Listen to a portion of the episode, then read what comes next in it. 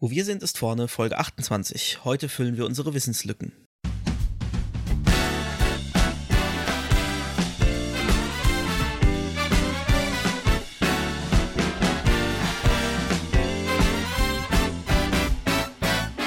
Herzlich willkommen bei Wo wir sind, ist vorne. Frontend Fakten Frotzeleien. Der Late Night Frontend Talkshow rund um Webdesign und Entwicklung. Es reden sich um Head und Kragen HTML-Fundamentalist Moritz Giesmann und JavaScript-Jongleur Konstantin Groß.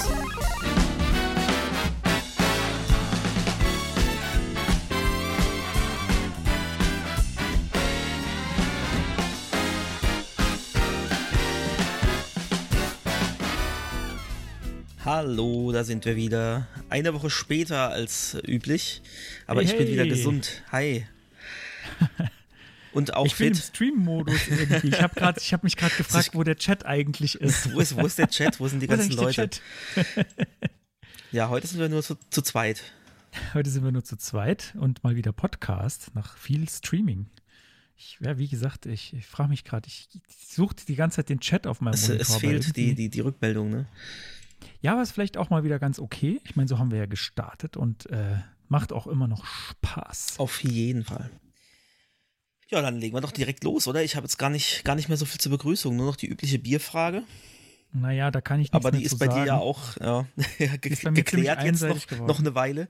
Ich habe heute ein Mönchshof naturtrübes Kellerbier. Mal gespannt. Ja, dann, also Mit- ich, mit äh, wir, machen jetzt hier. wir, haben, wir haben gelernt im Stream, dass ähm, ASMR, ASMR, ganz, äh, ganz große. ganz wichtig. Also, ihr dürft zuhören. Noch ansch Okay, anstoßen. äh, dann zum Wohl. Naja, ja, bisschen, bisschen dumpf hier. Ich hau hier immer mit so einem Flaschenöffner gegen die, gegen die Flasche, aber es, Ja, ich habe immer noch eine Zweitflasche nebendran das sollte ich vielleicht auch in Zukunft, ja. Das klingt besser, aber genau. Okay, dann äh, lass uns doch direkt anfangen. Und Ich mache jetzt keine grammatikalischen Experimente, es kommt jetzt direkt der Jingle. BBSIV präsentiert die Retrospektive. Und ich fange auch direkt an äh, mit einer Newsmeldung. Ich glaube, gestern ist es gerade gewesen, ja, nee, vorgestern sogar schon, 2.6. Stack Overflow wurde verkauft. Für sage und schreibe 1,8 Milliarden US-Dollar. Das sind 1,5 Milliarden Euro. Also allein schon die Summe. Wahnsinn, oder? Also ich bin ja der Meinung, äh, kein einziger Mensch sollte mehr als eine Milliarde Dollar oder Euro Ja. besitzen. Äh, Ich meine, das hat vielleicht auch jetzt nicht ein einzelner Mensch bekommen, ähm, aber ich glaube, da bin ich, da bin ich irgendwie äh, Kommunist.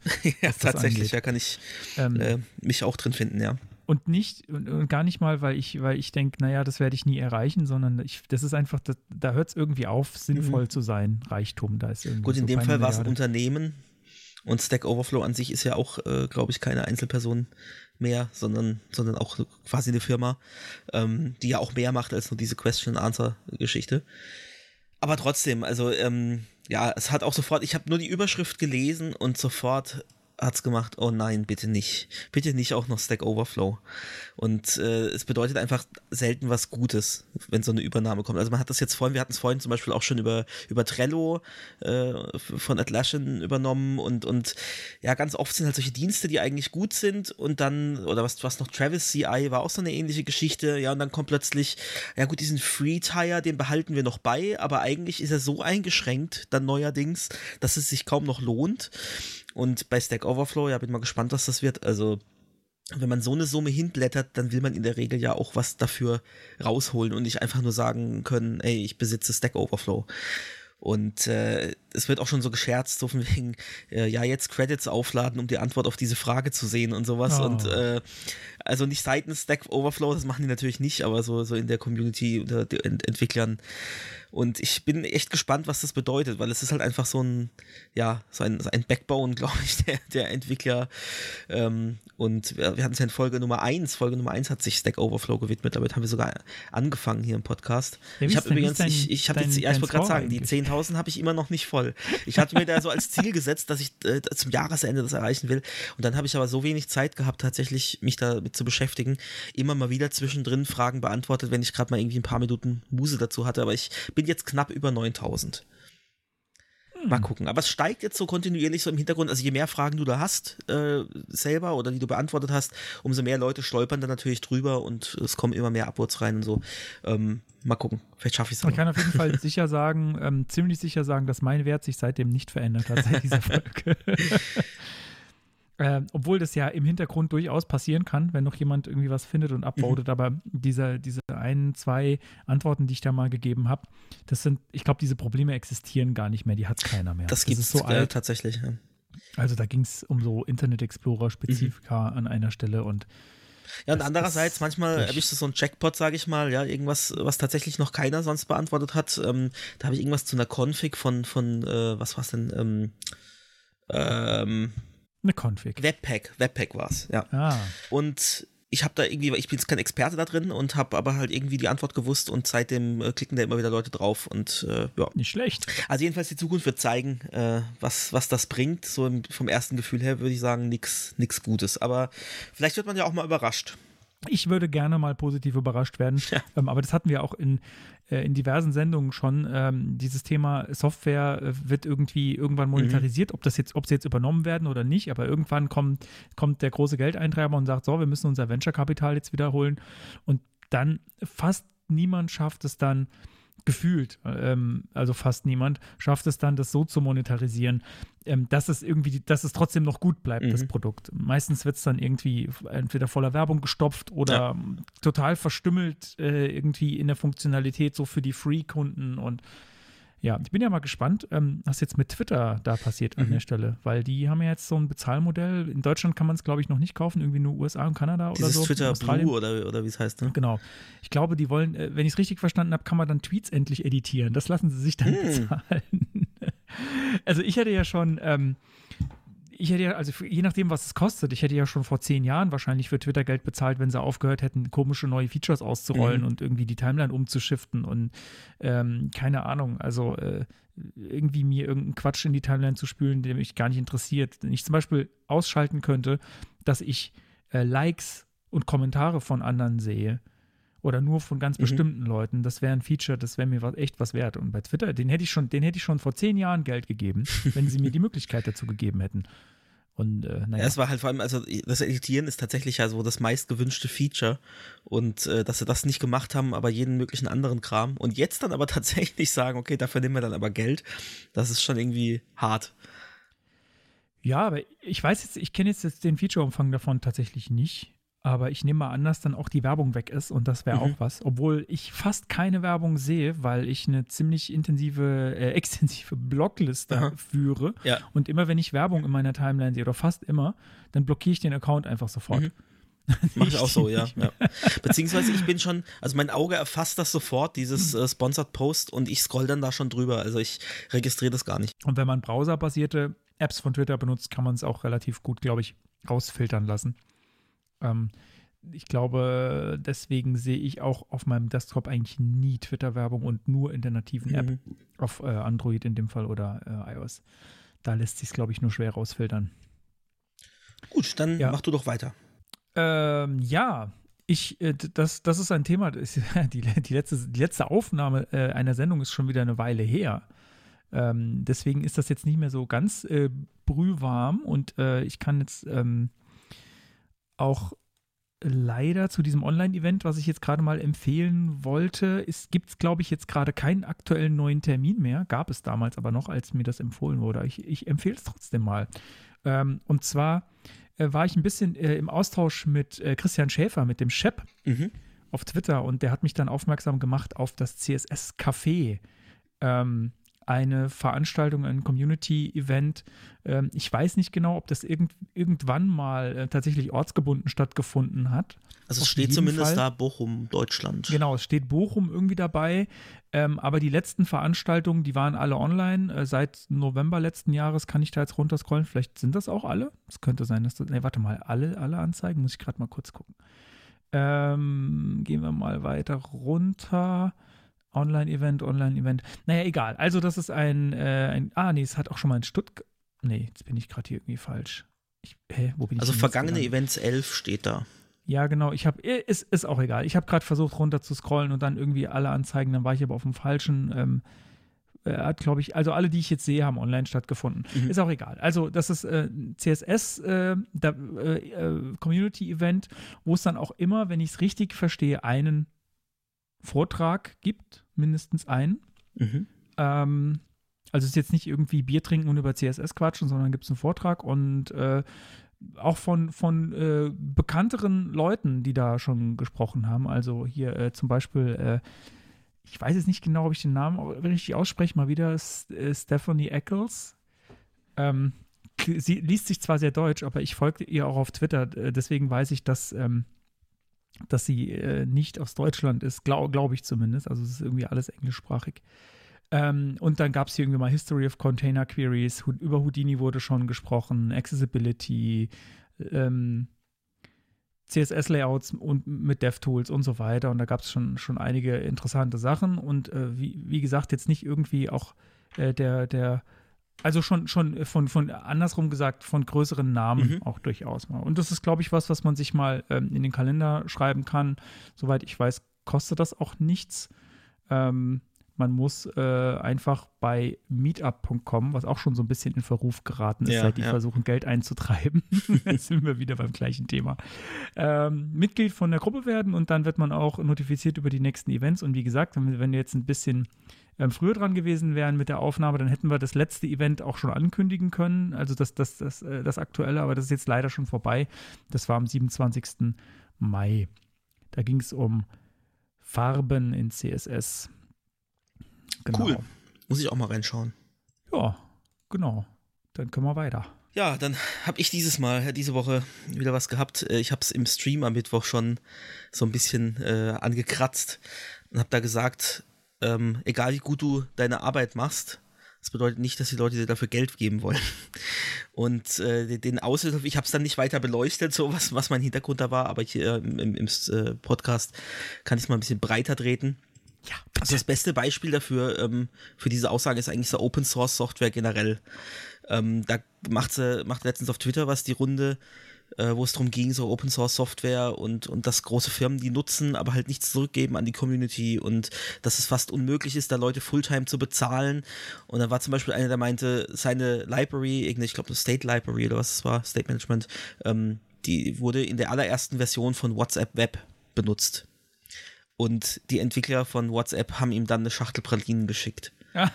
ja, und das ist halt so irgendwie.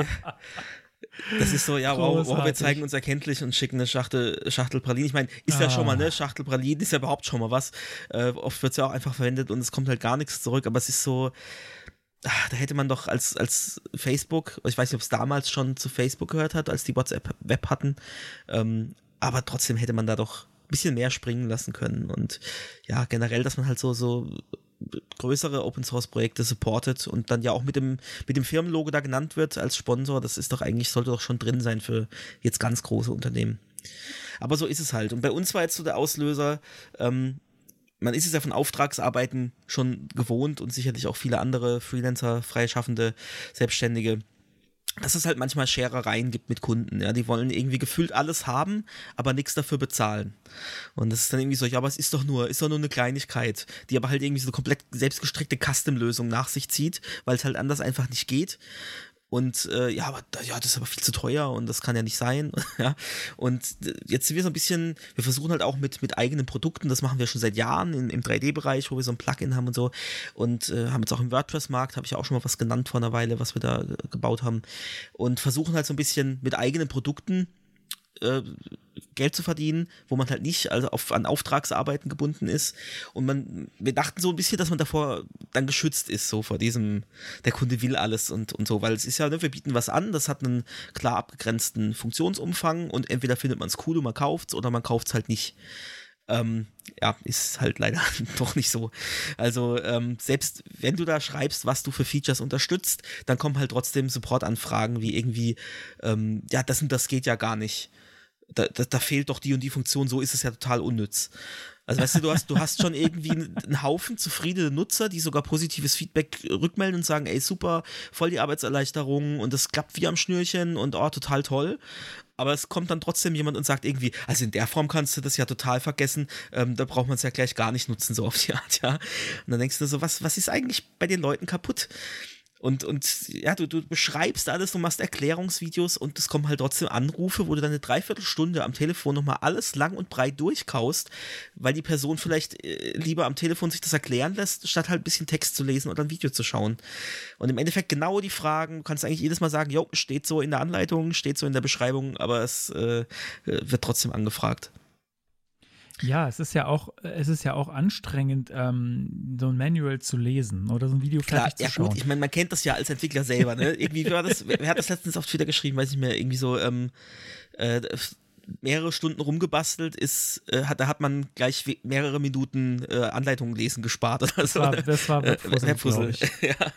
ähm, deswegen, ja, man, man, man, man kennt das ja schon selber so, aber, aber wenn ich ein Produkt kaufe, also ich bin generell kein Telefonmensch. Ich, ich hasse Telefonieren eigentlich. Deswegen Ah ja, rufe ich, ich sowieso nicht irgendwo an und frage danach. Da bin ich einfach nicht der Typ dafür. Aber es würde mir auch gar nicht erst einfallen, weil ich gucke halt, was kann das? Erfüllt das meine Anforderungen? Und vielleicht schreibe ich mal eine Mail hin. Aber dieses Anrufen und die Leute für ein Produkt, das vielleicht am Ende irgendwie 100 Euro kostet, 150 Euro, eine Dreiviertelstunde zu verlangen, dass ich da jetzt telefonische Beratung bekomme, also das ist halt einfach nicht wirtschaftlich.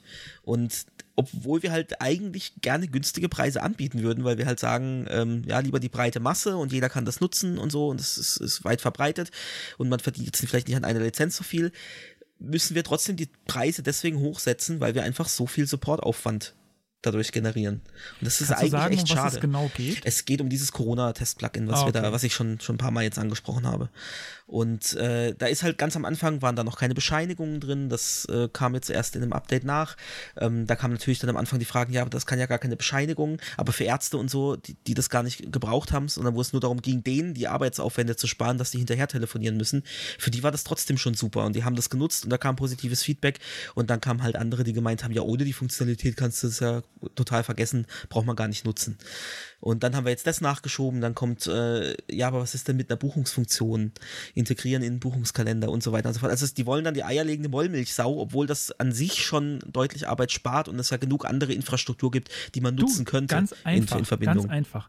Ähm, lass dir die Features bezahlen von einem Anforderer. Das haben wir, das haben wir dann auch tatsächlich so gemacht. Also wenn dann Das kam irgendwie so, ich, ich- brauche aber ganz dringend jetzt, weil die Pandemie ist ja nicht erst irgendwie schon seit anderthalb Jahren und ich, uns ist jetzt eingefallen, wir brauchen ganz dringend nächsten Dienstag eröffnen wir ein Testzentrum und wir brauchen jetzt Bescheinigungen. Kann man das nicht mal eben schnell integrieren? Und dann haben wir halt gesagt, okay, alles klar, wir müssen es vorpriorisieren. Wir haben jetzt noch ein paar andere Sachen eigentlich im Backlog. Ähm, aber, aber, kein, aber Geld, kein Problem. Hier ist ein Angebot, so viel kostet das Features. Wenn du das uns zahlst, machen wir das für nächste Woche fertig. Gar kein Ding. Ja, aber das wollen die Leute dann auch wieder nicht bezahlen. Ja, das ist dann wieder so dieses so, ach so, das kostet Geld. Ach so, das kostet auch gleich noch im, im vierstelligen Bereich Geld. Oh, oh, nee, nee, also das geht natürlich nicht. Also, ja, Dann, dann nehmen wir lieber das Feature, was, was, was der Praktikant vom Praktikant die, die Schwester Ja, bekommen das ist, das, das ist auch das Geile. Ja, aber, aber ich meine, das ist jetzt äh, speziell bei, bei einer äh, Open Software wie, wie WordPress, ähm, wo dann die Leute halt sagen, ja, aber dann, dann sagen sie uns doch, an welcher Stelle können wir uns denn da reinklinken und können das selber programmieren. Ich dann denkst so, naja, ich werde jetzt nicht preisgeben, ja, also hier hackt, hackt ihr selber Features in unser, in unser Kauf-Plugin rein. Also ich weiß nicht, was für Vorstellungen die Leute manchmal haben. Das ist uncool. Und dann kam diese Woche noch so ein Ding, ähm, also bei, bei, bei digitalen Gütern macht es ja keinen Sinn, Rechnungskauf anzubieten. Ja, ist ja also, du kaufst ja nicht ein MP3, sagst dann, ja, ja, schick mir mal die Rechnung, ich, ich zahle das dann, ja, sondern du zahlst und dann kriegst du einen Download. So. Und selbst sowas Simples, was doch eigentlich jedem einleuchten müsste, ist, ist bei den Leuten nicht verankert. Also da kam dann äh, eine Bestellung und in, in der Anmerkung steht, ähm, ja, bitte per Rechnung. Obwohl wir halt keine Rechnungszahlung anbieten. Haben wir jetzt geschrieben, ja, kein Problem. Die Rechnung, die kommt dann, wenn das eingegangen ist über, per Überweisung, äh, dann gibt's wie gewohnt eine Rechnung. Und dann kam da so ein bisschen patziger zurück, ähm, ja, dass es doch, doch eilig ist und da ist jetzt Brückentag und da kann dann keiner die Zahlung anweisen und es muss ja aber bis dahin Es äh, getestet werden und Brückentag. ja, genau. Und, Alter, was- äh, und dann, und dann weißt du noch so, so, da müssen wir uns dann schon überlegen, ob wir das jetzt dann überhaupt noch kaufen wollen. So, dann dachte ich Oh, so, boah, Mann. dann, dann lass es doch bleiben. Also diese, diese Erwartungshaltung, als ob wir da jetzt irgendwas dafür können, dass das jetzt nach anderthalb Jahren Pandemie das jetzt ganz plötzlich kommt und dass jetzt wegen dem Brückentag da keiner irgendwie die Zahlung anweisen kann. Also das, das kann ja überhaupt nicht unser Problem sein. Und dann so dieses, dieses Erpresserische quasi noch, dann, dann kaufen wir es vielleicht gar nicht. Also es ist schon, die Erwartungshaltung der. Leute, es ist, es ist manchmal echt frustrierend. Das macht dann auch wirklich keinen Spaß, sage ich ganz ehrlich, da vergeht es einem manchmal. Also ehrlich, ich, ich verstehe ja gar nicht, warum es überhaupt einen Markt dafür gibt. weil ähm, wenn wir ein gutes, wenn, wenn, wir, wenn wir ein gut ausgestattetes digitales Land wären, äh, mit, mit einer guten, mit guten Leuten, äh, auch irgendwie in der Regierung, die da irgendwie was von verstehen und vielleicht auch einem Pool an Softwareentwicklern, dann wäre doch das Erste, was ich mache, ist Leute auf sowas loslassen, auf dieses Problem und sagen, so, wir machen jetzt mal eine Lösung für alle. Ja, so, okay. genau, so wie, ja, genau klar, wie mit dem Contact Tracing. Da hat es ja funktioniert, aber so für diese ja, Testinfrastruktur. Auch, ah, ja, aber also Testinfrastruktur ist, ist ja katastrophal. Also ich, oder ich sag mal so, mein, mein Bild, was ich davon habe, ähm, wie man jetzt irgendwie so ein, äh, äh nee, nicht Test, sondern äh, ich meine Impf, äh, Impf, äh, mhm. Impfungen irgendwie beantragen, ja, zumindest das. in Baden-Württemberg.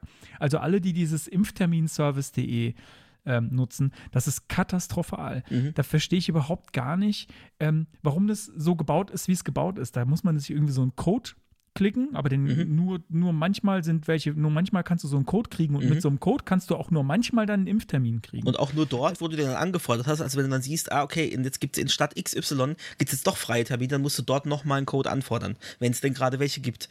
Ist, und dann also kriegst dieses, du für den zweiten Impftermin kriegst du nochmal so einen Code. Und irgendwie brauchst du aber nur einen davon, um dich anzumelden. Das ist echt, System. ja, das ist Diese, echt also, seltsam. Also, äh, ein ich, ich habe zugespielt bekommen, sag, sag's jetzt mal so, da hat jemand mal ein bisschen, äh, jemand, den ich kenne, hat mal ein bisschen genauer reingeguckt in diesen Code von diesem Impfterminservice und ähm, äh, er hat mir dann gesagt, es sieht sehr danach aus, dass das eine Software ist, die eigentlich mal für was anderes gedacht war. Ach, okay. Und das, das, also alles spricht aus meiner Sicht auch dafür, dass, dass, dass das so ist. Weil so wie die funktioniert, da, äh, da hat man nicht das Gefühl, dass da jemand versucht hat, dieses eine Problem zu lösen, sondern da hat jemand versucht, irgendein Problem zu lösen und dann irgendjemand hat gesagt, oh, wir haben doch hier noch äh, Software XY rumliegen, die macht doch sowas mhm. ähnliches, lass uns doch das nehmen. Hast, hast, du eine Ahnung, um was es äh, ursprünglich ging vielleicht? Nein, das weiß ich leider nicht. Okay. Ich habe dann auch nicht, nicht weiter nachgefragt, ähm, aber äh, wie gesagt, vielleicht, vielleicht gucke ich selbst noch mal rein. Mhm. Ähm, vielleicht frage ich auch noch mal nach, so vielleicht für die nächste Sendung oder so. Ähm, wie gesagt, mir wurde nur gesagt, ah ja, das, ich habe da ein bisschen reingeguckt und das sieht, und da gibt es irgendwie Versionsnummern, bla bla bla, und es sieht irgendwie so aus, als ob das schon älter ist und die, das, äh, ja, das ist gar nicht dafür gedacht gewesen. Ja, verrückt. Und wie, also diese, es geht jetzt gerade um, um Impfterminservice.de, so dieses Ganze mit, äh, ich weiß nicht, andere Bundesländer habe ich ja jetzt gehört, mhm. machen das ein bisschen besser, wobei ich dann auch nicht verstehe, warum jedes Bundesland eine Eigenlösung Lösung ja, dafür haben muss, ist auch Quatsch. Also ähm, ein, ein, Kollege von mir aus Rheinland-Pfalz hat gesagt, äh, und so hätte ich das tatsächlich auch selbst umgesetzt, wenn mich jetzt jemand gefragt hätte, wie machen wir denn das? Ähm, dass du dort dich halt anmeldest auf einem Online-Portal mit deinen Daten ähm, in denen dann quasi schon drinsteht, in was für einer äh, Gruppe du wärst, in was für einer Impfgruppe. Mhm. Ähm, und dann landest du einfach auf einer Liste, die dann abgearbeitet wird. Und ich verstehe gar nicht, wieso überhaupt jemals jemand auf eine Idee gekommen ist, dass man es anders machen müsste. Ja, also, also dieser Aufwand, ähm, dass man sich dann da wirklich hinsetzt, guckt, gibt es jetzt gerade freie Termine und nach einer halben Stunde nochmal gucken, jetzt gab es keine, oh, jetzt gibt es welche und dann schnell gucken und so. Also das ist echt, ähm, also ich, ich habe auch einen Zeitungsartikel gelesen, dass es da wirklich dann Leute gibt, die haben sich quasi darauf spezialisiert, dann in ihrem Dorf oder zumindest in ihrem Bekanntenkreis solche Termine zu vermitteln.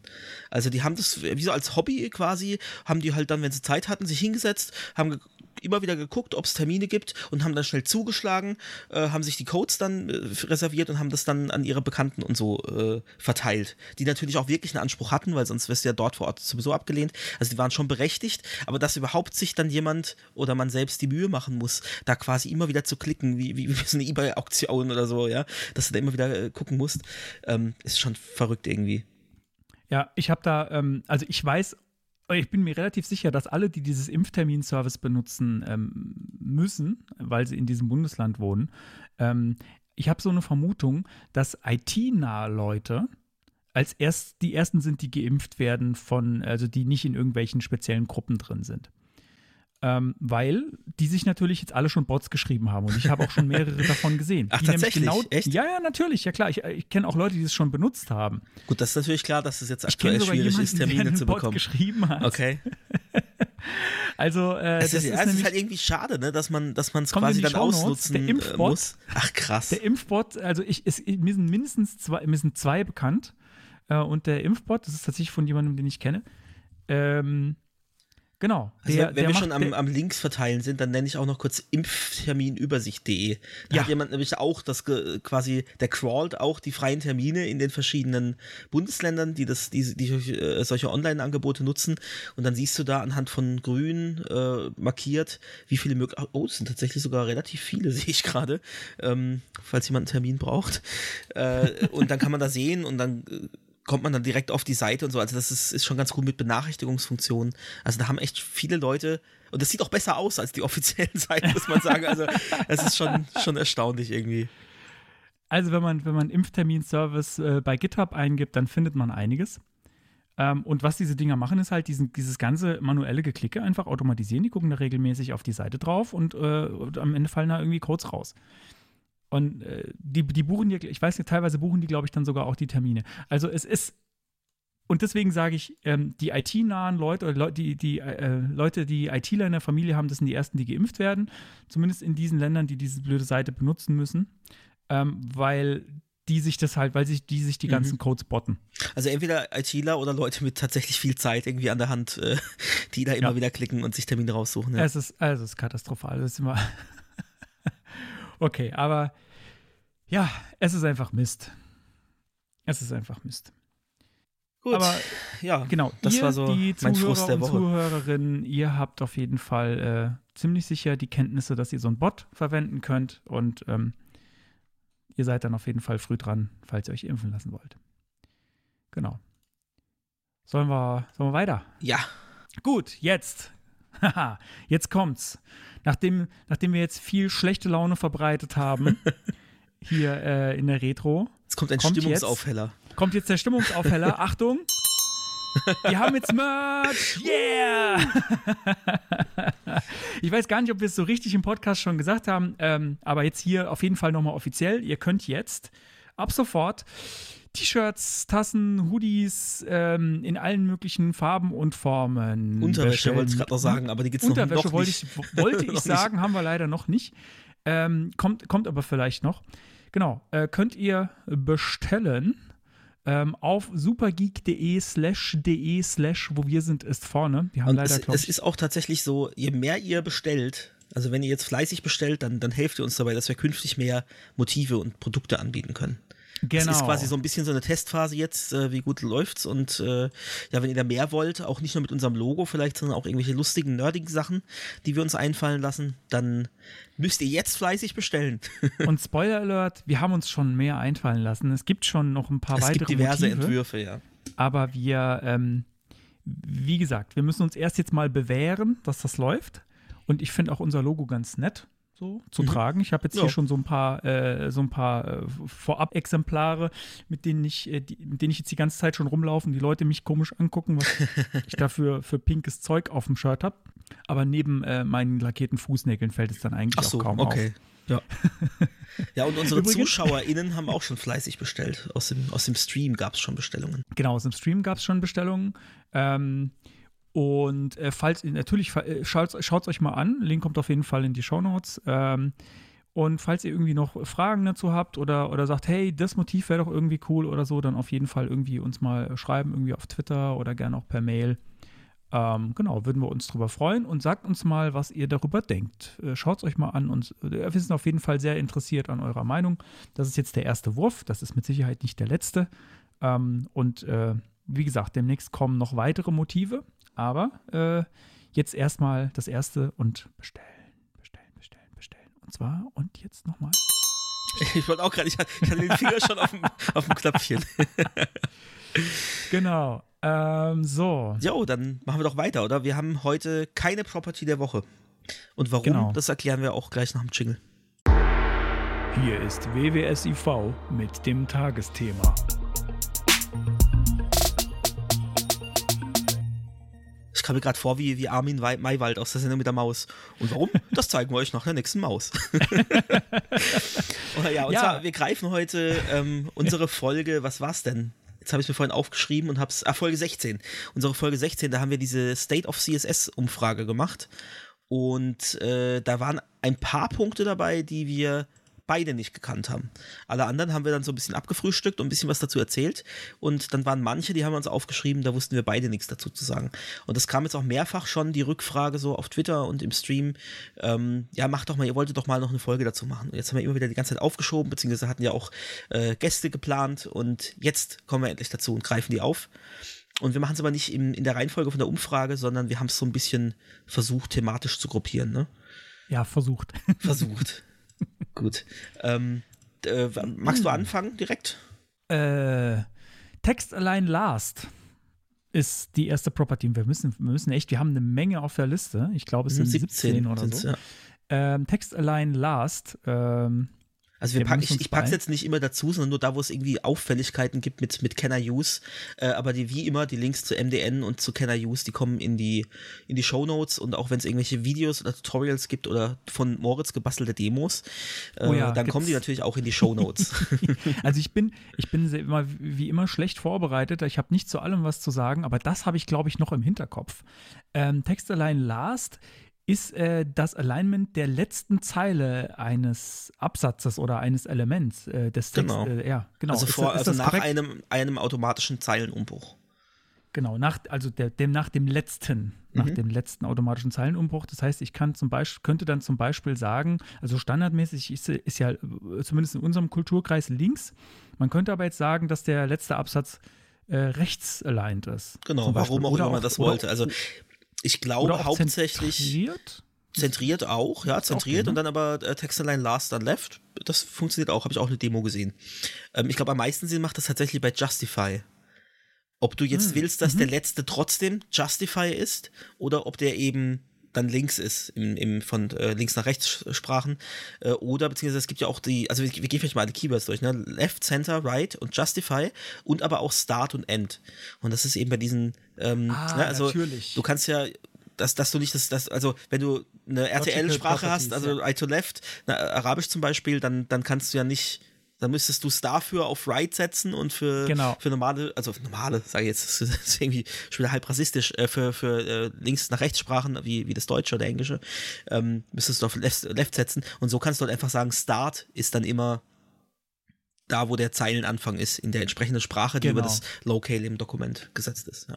Wobei ich Justify äh, heutzutage auch, ob, meinst du echt, ist es ein Problem in der letzten Zeile? Ist es nicht mittlerweile clever genug, dass es dann nicht riesige Abstände zwischen die also Worte Also Justify macht, macht automatisch ähm, eben dieses, also ich habe mir das aufgeschrieben, äh, letzte Zeile wie Text-Align-Wert, außer bei Justify, dort ist es dann Start, wenn man das Auto-Value setzt, also das Standard-Value. Ähm, das heißt, bei Justify ist es automatisch Start, aber vielleicht will ich es ja forcieren, weißt du? Vielleicht will ich ja, äh, aus welchen Gründen auch immer, designtechnisch, dass bei Justify auch die letzte Zeile gejustified ah. wird. Und dann kann ich sie eben überschreiben mit Text-Align Last of Justify. Ich habe gerade hab nachgeschaut, ob wir denn. Ich habe nämlich, ich dachte mich zu erinnern, dass wir Justify verwenden ähm, auf unserer Podcast-Seite, mhm. auf wo wir sind, ist vorne.show. Tun wir aber nicht. Es wirkt nur so, als ob wir Justify verwenden. Weil wir ähm, äh, weil, also äh, ähm, na, Worttrennung drin haben, ne? Genau, weil ja. wir Hyphens haben ähm, das heißt, die Worte werden tatsächlich automatisch getrennt mit, äh, mit Bindestrichen, so mhm. wie, wie, das halt, äh, wie man das halt macht. Und das funktioniert erstaunlich gut. Ja. Aber ich glaube, es ist auch tatsächlich, ich habe schon Browser gesehen, wo das dann, wo es nicht funktioniert, mhm. wo es nicht geht. Aber dadurch hast du quasi sowas wie Justify, nur du hast, ich habe jetzt gerade nochmal geschaut, es ist tatsächlich nicht dann komplett auf einer Linie. Man nee, könnte nee, nee, aber, es ist schon so ein bisschen Flattersatz. Man könnte das aber tatsächlich da noch drauflegen. Zusätzlich noch Justify machen, ja, das habe ich ja auch gerade überlegt. Ähm, dass es vielleicht gar nicht so doof aussieht. Ich mag Justify ja, ja eh. Es gibt viele, die sagen, ah, Text allein Justify, das macht, doch, macht man doch nicht und es sieht scheiße aus. Aber mit, gerade mit der Silbentrennung finde ich es eigentlich in Ordnung. Weißt du, wie das definiert ist, typografisch? Weil es sieht gerade bei mir komisch aus. Also äh, ich, ich frage jetzt mal ganz konkret. Ähm, weißt du, ob der Bindestrich dazugehört oder ob der außerhalb wäre? Äh, wie außerhalb? Du meinst, dass der dann raussteht und die, ja. die Buchstaben tatsächlich auch. Nee, nee, der ist schon mit drin. Also wenn jetzt irgendwie. Ich finde, das es kommt ja genau aus dem Print. Das komisch Print kommt ja aus dem Print und wenn du da, da hast du ja auch nicht den Bindestrich dann rausgucken. Ich finde, es sieht komisch aus, weil dann irgendwie das ist merkwürdig. Es sind halt sehr viele Bindestriche. Das ist halt immer das Problem. Du müsstest dann wieder bei Justify dann auch anfangen, bei Worten das dann zu unterbinden oder so einen Schei reinsetzen oder so. Also, ähm, wenn du irgendwie von fünf Zeilen, habe ich jetzt hier das Beispiel, von fünf Zeilen sind vier halt mit Bindestrich am Ende. Und das versuchst du ja eben, wenn du, wenn du Typografie machst, tatsächlich im Print-Layout versuchst du das ja zu vermeiden. Oh Mann, ich habe gerade Justify auf äh, Text, Text Line Last. Das sieht so kaputt aus. ja, ja, gut, ja, das ist äh, Riesenabstände. Ja. ich meine, ja klar, es muss der Vollständigkeit halber dabei sein, aber ich wüsste nicht, was der Anwendungsfall dafür ist. Es ist vielleicht tatsächlich für einen Fall, wo du wo du fast komplett die Zeile voll hast im letzten und du sagst dann, naja, dann kann ich es auch noch ganz voll machen. Also wirklich für manuell befüllte Sachen ist es vielleicht eher, wo es zum Tragen kommt. Hm. Ja, aber macht Spaß. Ich, ich spiele gerade ein bisschen damit rum. Ähm, auf jeden Fall, äh, das reden wir schon viel zu lange. Ich wollte gerade sagen, wir müssen jetzt echt, wir können nicht bei jedem so, so lange, aber nee. äh, ja, gut. Das geht nicht. Gut, ähm, dann als zweites äh, Initial Letter. Und Haben wir das nicht da, runter? Achso, warte mal, ich bin in meiner. Das habe ich irgendwie falsch. Ah ja, okay, gut. Äh, ja. Äh, Initial Letter äh, und ich habe, also ich habe das, ich habe das aufgemacht äh, ne, beim MDN und mir angeguckt, was das eigentlich ist und dachte mir so als erstes, bevor ich irgendwas gelesen habe, wo, wie unterscheidet sich das zu First Letter?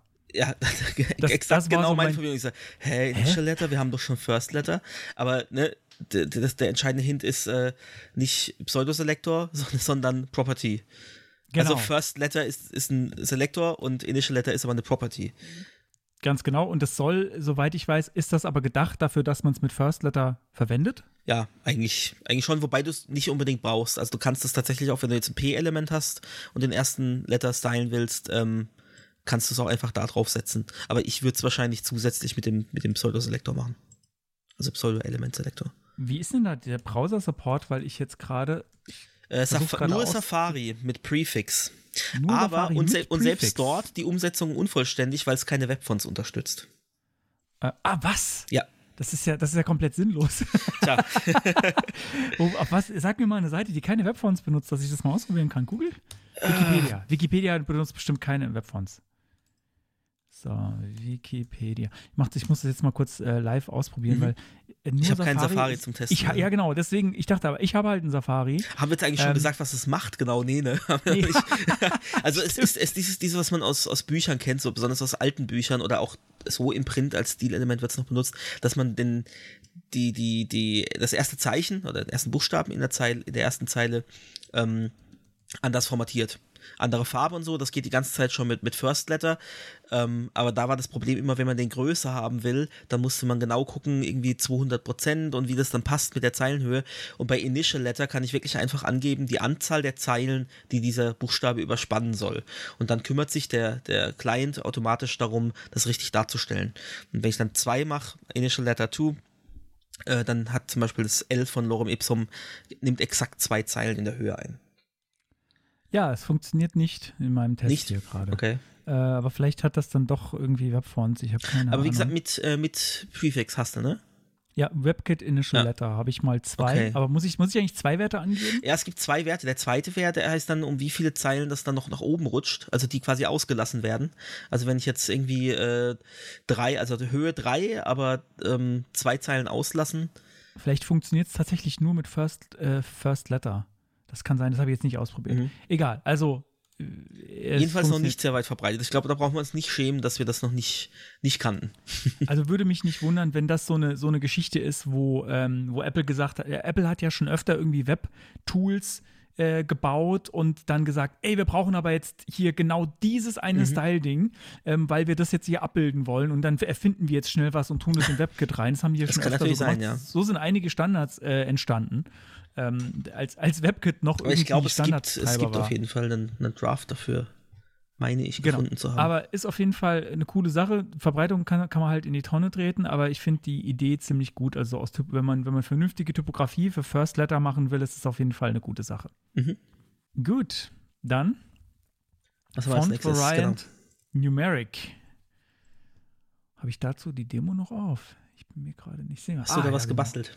Nee, nee, äh, ich habe ich hab da, da gibt es tatsächlich eine schöne Demo von MDN, wo man so ein bisschen rumklicken kann. Die haben ja manchmal, ähm, die haben nicht für alle, äh, nicht für alle Sachen haben die so schöne Demos, aber das ist eine, wo man so die, die verschiedenen Werte ähm, einfach sich mal durchklicken kann. Mhm. Wobei, äh, da gibt es deutlich mehr Werte, als, als man hier ausprobieren kann. Das ist ja unfassbar.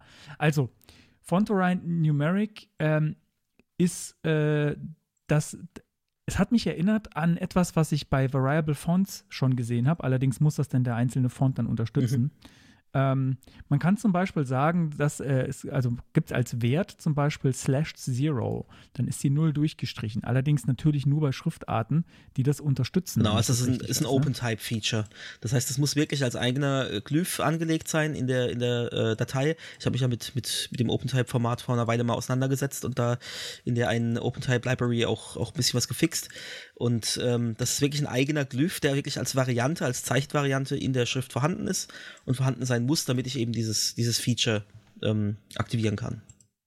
Und so ist es bei allen. Also wir gehen vielleicht noch mal so die, die äh, meistgebrauchten, sage ich mal, durch. Genau, also ähm, was, was ich daran interessant fand, war, äh, wie gesagt, Variable Fonts, da ist mir das schon mal begegnet, also gerade mit dieser durchgestrichene Null ähm, und auch anderen, ähm, sowas wie, äh, da gibt es noch Old-Style-Nums zum Beispiel, Mhm. das sind dann äh, Medieval-Ziffern, glaube ich, nennt man die. die so, Genau, sie die, so mal größer, mal kleiner irgendwie so ausgerichtet sind, ne? Genau. Und die so ein bisschen äh, in die Unter- oder Oberlänge dann Mhm. rein, rein. Wobei, ja doch, der, ich weiß nicht genau, in welcher Logik das folgt, aber ähm, ja, das ist so ein anderer Ziffern-Style. Muss natürlich die Schrift auch unterstützen an der Ja. Stelle, aber wie gesagt, ich kenne es halt als, äh, als äh, Feature von Variable Fonts. Genau, vielleicht auch noch auch aber mal halt so zwischen rein als Querverknüpfung. Ähm, Variable Fonts haben wir auch drüber gesprochen, äh, Folge Nummer 14 mit, mit Gerrit van Aken in der Webtypografie-Folge. Wer nicht weiß, was das ist, weil wir das jetzt ein paar Mal genannt haben, ähm, und auch über die, ich glaube, über die, die Font-Variants haben wir, glaube ich, auch da äh, schon gesprochen. Also auf jeden Fall mal reinhören, das lohnt sich. Genau. Also was ich halt cool fand jetzt an der Stelle war, dass es dafür jetzt quasi eine Art, eine, eine Art CSS-Standard gibt, mit dem man da so bestimmte Font-Features ähm, äh, auswählen kann. Äh, in dem Beispiel, also das, wo ich, wo, es mir schon über den Weg gelaufen ist, da ist das dann sehr fontspezifisch. Ähm, nämlich schaltet man bei dem Font äh, einzelne Features an. Das geht aber dann nur für diesen einen Font, weil die Features bei jedem Font anders heißen können. Ähm, geht es dann nur spezifisch auf diesen einen Font und das ist ja quasi ein Standard, den dann hoffentlich äh, viele Fonts unterstützen Genau, werden. also es gibt also gewisse Standards als Varianten, die man dann bei der Erstellung von so einem OpenType-Font auch auswählen kann. Da gehört eben das dazu. Ähm, und es gibt aber auch Varianten, die man also ja quasi selbst benennen kann und die kann man darüber dann daran äh, damit auch an- und ausschalten.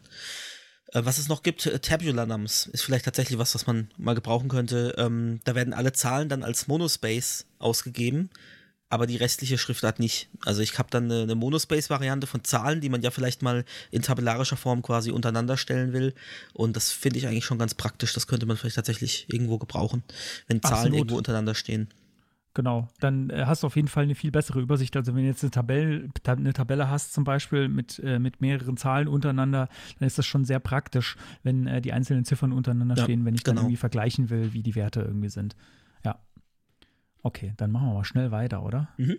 Oder muss, oder wollen wir Nee, noch, ich habe hab weitere- dazu, dazu sonst nichts. Gut, dann Font Display. Soll ich mal? Ja, mach du mal. Ähm, also Font Display ist eigentlich keine wirkliche Property, habe ich jetzt gelesen, sondern das ist ein äh, Font Face Descriptor. Ne, Also diese Add Font Face äh, Regeln, das sieht zwar aus wie Properties, aber das sind eigentlich Descriptor anscheinend. Und was den Unterschied da entscheidend macht, ist, ähm, dass die nicht per Add Supports Query oder über die CSS Supports API abfragbar sind. Also da kann ich nicht herausfinden, ob der Browser das unterstützt oder nicht.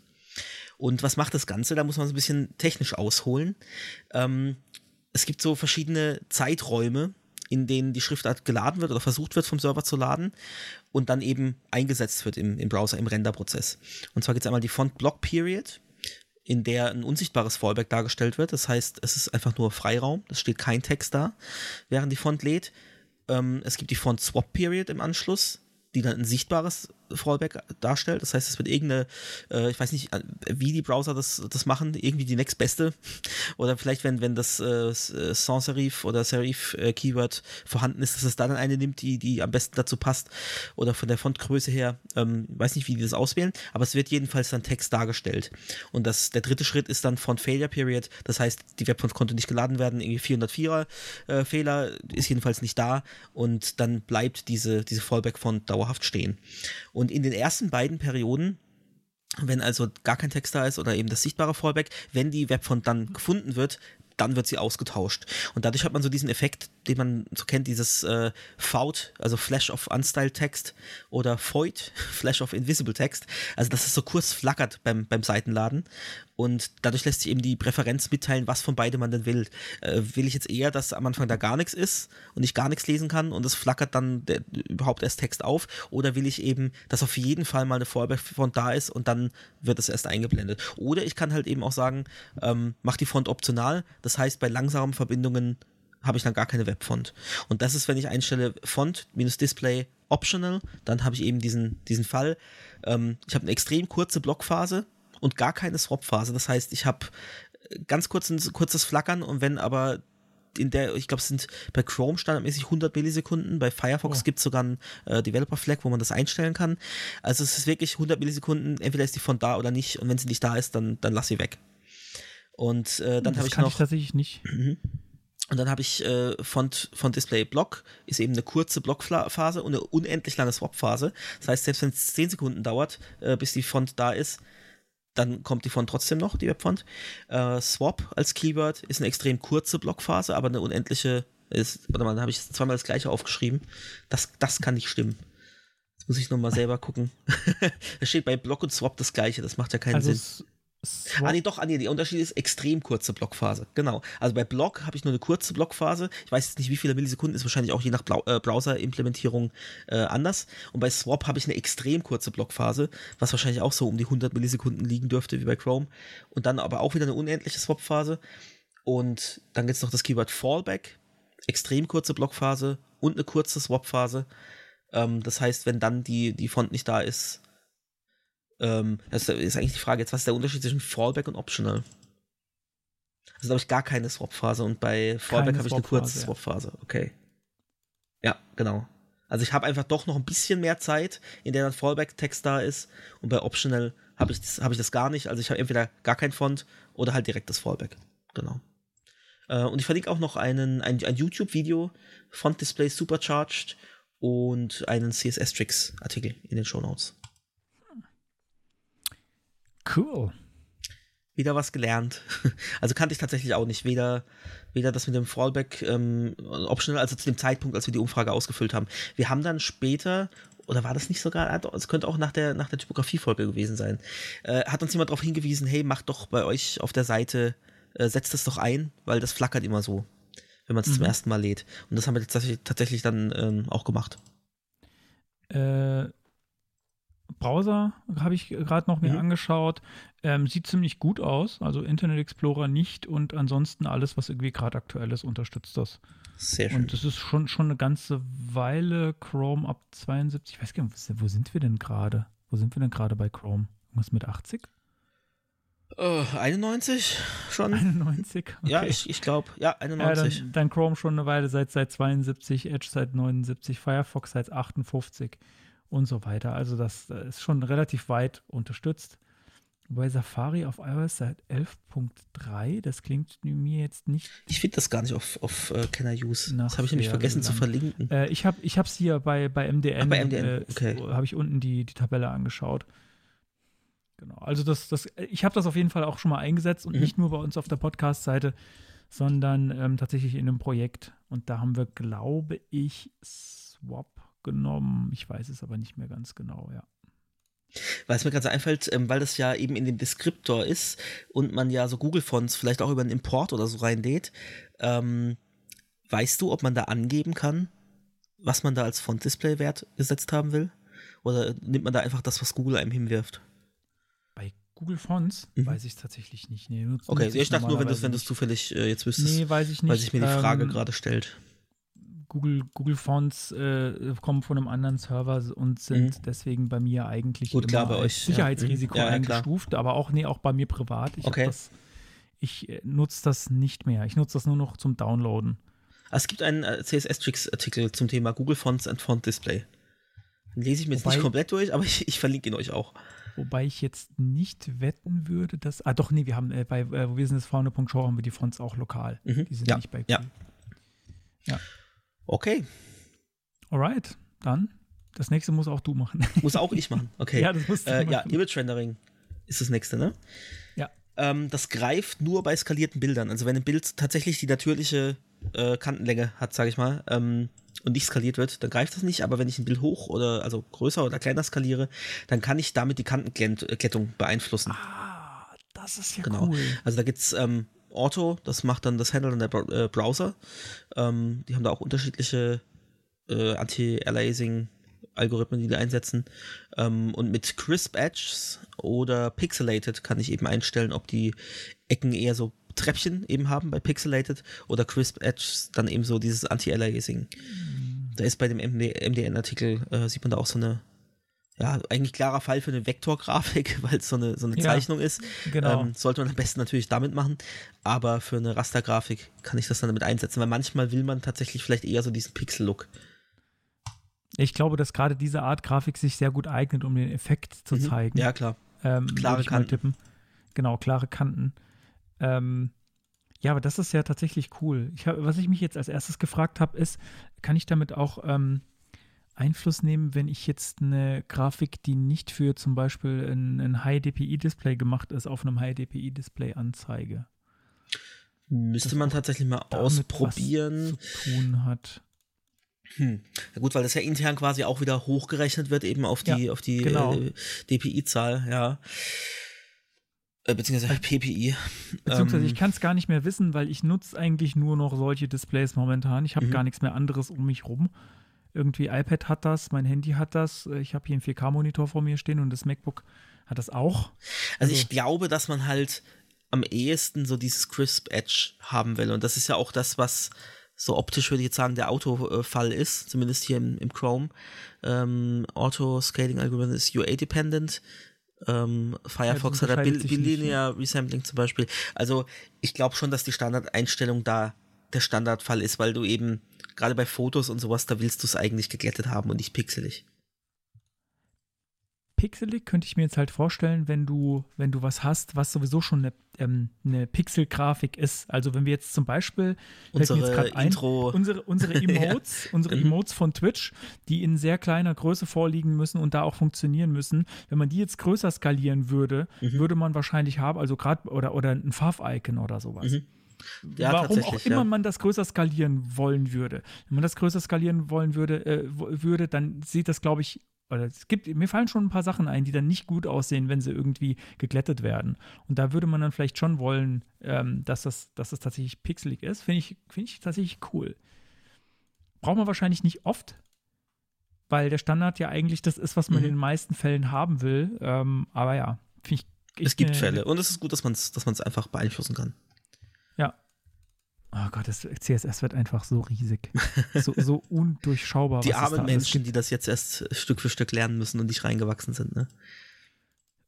Also, äh, ich weiß gar nicht, ob das nicht vielleicht sogar ganz gut ist, weil äh, ich habe in meinem Hinterkopf nur so viel altes äh, CSS, was kein Mensch mehr so benutzt oder so, so irgendwie so Best Practices mit, äh, wie mache ich Equal Height Columns und äh, Mhm. wie, wie mache ich äh, Elemente, die überall Schatten haben und runde Ecken, aber ohne, dass ich die entsprechenden CSS-Eigenschaften, also so, solche Sachen sind ja noch in meinem Hinterkopf. Ja, dann ist vielleicht das nächste, wir hatten es am Mittwoch auch über das ähnliche Thema und da haben wir auch gesagt, ja, Grid ist so das, wo wir so ein bisschen abgehängt äh, wurden. Und das ist jetzt ja auch tatsächlich, also beziehungsweise nicht Grid selbst, sondern Subgrid wäre jetzt unser nächster Punkt. Genau. Und das ist ja eine ganz gute Überleitung jetzt. Möchtest Bitteschön. du? Ich? Ich? Okay. Subgrid. Kann ich, kann Genau, ich nur ganz, ich, ganz. wir sind ja beide voll die Grid-Experten, deswegen erzählen wir euch jetzt was für Subgrid. ähm, genau, also äh, Display Grid ähm, sollten die meisten kennen, denke ich. Äh, Dis Display Flexbox ist, glaube ich, so ein bisschen verbreiteter, weil es früher da war. Aber Display Grid ist tatsächlich sehr mächtig. Also da kann ich richtig coole Sachen mitmachen und so Bereiche definieren, äh, wo dann die, die Spalten und die Zeilen automatisch den, die, die Höhe annehmen. Aber Display Grid verursacht nur, dass direkte Kindelemente des Elements mit dieser Property sich an diesem Raster orientieren, das ich da festlege. Und man hat ja oft heutzutage solche Karten- oder Kachel-Layouts, wo dann nochmal mehrere Elemente drin sind, also eine Headline und, und ein Bild oben drüber und noch ein Paragraph und vielleicht noch irgendwie ein Call-to-Action-Button. Und die haben aber vielleicht unterschiedliche Höhen. Und dann passiert es halt, dass dann der Text ist höher und dann sitzen die Call-to-Action-Buttons sitzen dann doch nicht gleich. Dann muss man anfangen, irgendwie äh, die absolut zu positionieren, dass die am unteren Rand von der Karte sitzen oder so ein Käse. Und das möchte man natürlich eigentlich nicht. Am besten wäre das, wenn sich die Kindelemente eben auch an diesem Raster ausrichten. Und das äh, geht eben mit Subgrid. Und es gibt noch so ein, so ein anderes Ding, auf was ich da jetzt gestoßen bin, Display Contents. Kennst du das? Nee, tatsächlich Und nicht. da kann ich man glaube mal nämlich- gehört, aber ja. Ähm, das geht wohl bei, bei Grid und bei Flexbox. Und das heißt, äh, das Element, auf dem das sitzt, wird nicht berücksichtigt. Das wird quasi übersprungen. Und die Kindelemente verhalten sich dann so, als wenn sie eben in diesem Grid mit ausgerichtet wären. Und da äh, kann man dann zum Beispiel. Okay, die also, verhalten sich dann wie echte Grid-Kind-Elemente, Genau, also du hättest zum Beispiel- noch ein Element dazwischen Mhm. ist. Du hättest ein UL und, und Lee und auf dem Element außenrum um das UL ist Display Grid und dann würde sich das Ah. komplette UL in das Grid einfügen. Du möchtest aber vielleicht die, eigenen, einzi- äh, die einzelnen äh, Listenpunkte haben und dann wird das UL übersprungen und die Listenpunkte hängen dann in dem Raster drin. Ich möchte mal, ich möchte mal noch jemanden, ich möchte mal wissen, ob es eine Person gibt, die alle CSS-Eigenschaften kennt und versteht und, und an, äh, einfach so ohne nachzugoogeln au, äh, auswendig äh, anwenden Mhm. Ach, du gibt's bestimmt so, so Prodigies. Wahnsinn. Wahnsinn. Also es ist im Endeffekt, ähm, lässt sich das beschreiben wie Display None, aber halt so, dass die Kindelemente nicht mit verschwinden, sondern nur dieses Wrapper-Element wird quasi übersprungen und die Kindelemente sind einfach trotzdem da und äh, ja, passen ja, sich total eben auch sinnvoll, den genau für diesen Außen an. Anwendungsfall, den du gerade beschrieben hast, Na, leider, ja, aber für die ULIs ja, aber das ursprüngliche Problem mit den Kacheln, das löst es nämlich trotzdem nicht. ähm, weil ich ja da trotzdem wieder, also ich habe die auf einer, auf einer Ebene, die Überschrift und die, und die Texte und so. Das, also mein Problem ist trotzdem nicht gelöst, dass die sich ja auch anordnen müssen untereinander. Und da kommt Subgrid ins Spiel. Und zwar funktioniert es für die Spalten und für die Zeilen oder sogar für beides, äh, was ich fest, äh, was ich definiert habe in dem Grid. Und es nutzt eben dann die Grid-Tracks von diesem Parent-Element, um dann Unterelemente, die weiter verschachtelt sein können, äh, auch an diesen Tracks auszurichten. Und das mache ich einfach mit Grid Template Columns Doppelpunkt Subgrid. Also da, wo ich eigentlich die Columns äh, definieren würde, ne, mit diesem FR und mit dieser Repeat-Funktion in CSS, kennst du vielleicht, auch wenn man jetzt im Grid nicht so drin ist, aber hat man vielleicht mal gesehen. Ja, ja. Und da, wo ich das machen würde, um dann quasi ein neues Grid in diesem Grid zu definieren, was ich ja auch machen kann, also ich kann ja auch verschachtelte Grids haben, nur hat dann halt jedes Child-Element von dem äußeren Grid hat sein eigenes Grid wieder und ich kann die wieder nicht aneinander ausrichten, was ja das eigentliche Ziel ist von der ganzen Geschichte. Und dann sage ich einfach, okay, Subgrid heißt, übernimm von dem äußeren Grid einfach die, die Columns oder die Das kann Rows. beliebig tief drin verschachtelt Genau. sein. Und ähm, man kann auch Named Lines benutzen, um eben genau dann zu sagen, okay, welche, welche von diesen Tracks will ich denn überhaupt benutzen? An welchen Linien soll ich mich denn ausrichten? Und um so halt das Subgrid eh direkt an einer bestimmten Stelle im Parent Grid zu positionieren.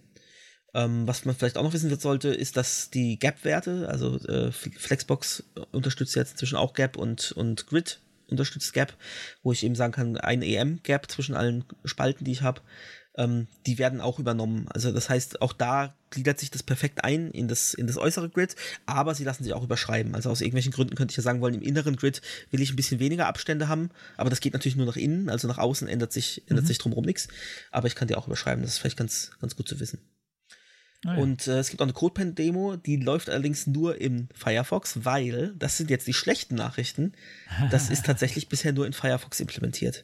Das ist echt schade. Also auf den, wir hatten nämlich einen Talk genau über Subgrid unter anderem ähm, auf den CSS Days in Amsterdam, als wir da zusammen waren, 2017. Das sind jetzt echt vier Jahre schon her. Und damals war es wohl, glaube ich, noch nirgends implementiert und es hieß noch, oh, das wird kommen. Und ich dachte schon so, wow, geil, wenn man das endlich nutzen kann, das ist ja richtig cool. Und jetzt sind vier Jahre vergangen und der Firefox hat es als einziger drin.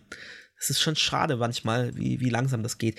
Aber wenn man das jetzt äh, die Implementierung beschleunigen will, zum Beispiel bei Chrome, dann verlinke ich das äh, Bugticket von Chromium in den Show Notes und da kann man draufklicken und muss sich dann kurz halt äh, registrieren und kann dann auf ein Sternchen klicken. Und damit signalisiert man halt so ein bisschen, okay, das ist ein, ein viel gefragtes Feature.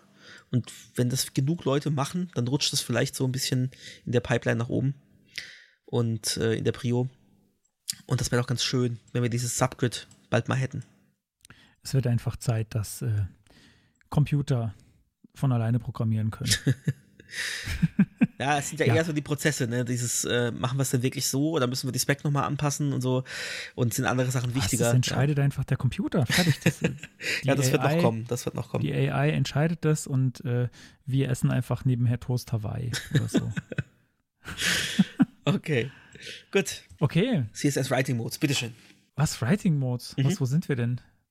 Da, das, da weiß ich ja gar nichts drüber. Ich bin ja schlecht vorbereitet. Subgrid, Moment, warte mal. Sag Äh, sind wir durch. aber jetzt kommen Exclusions, habe ich jetzt als nächstes auf der du die Writing Modes rausgelöscht? Ich habe, nee, habe ich eigentlich Du nicht. Ich weiß aber nicht, wo die sind.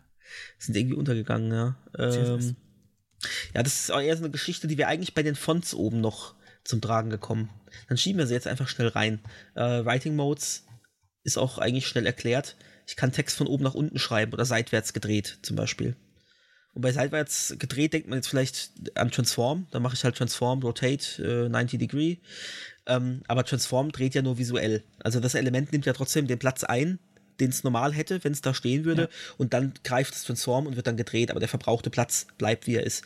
Und Writing Mode nimmt halt wirklich den Text und schreibt ihn dann von oben nach unten. Also gibt es äh, verschiedene Werte, die ich da einsetzen kann. Entweder sind die Buchstaben untereinander oder der Text wird halt wirklich gedreht, entweder äh, von links nach rechts, äh, also quasi von unten nach oben oder andersrum.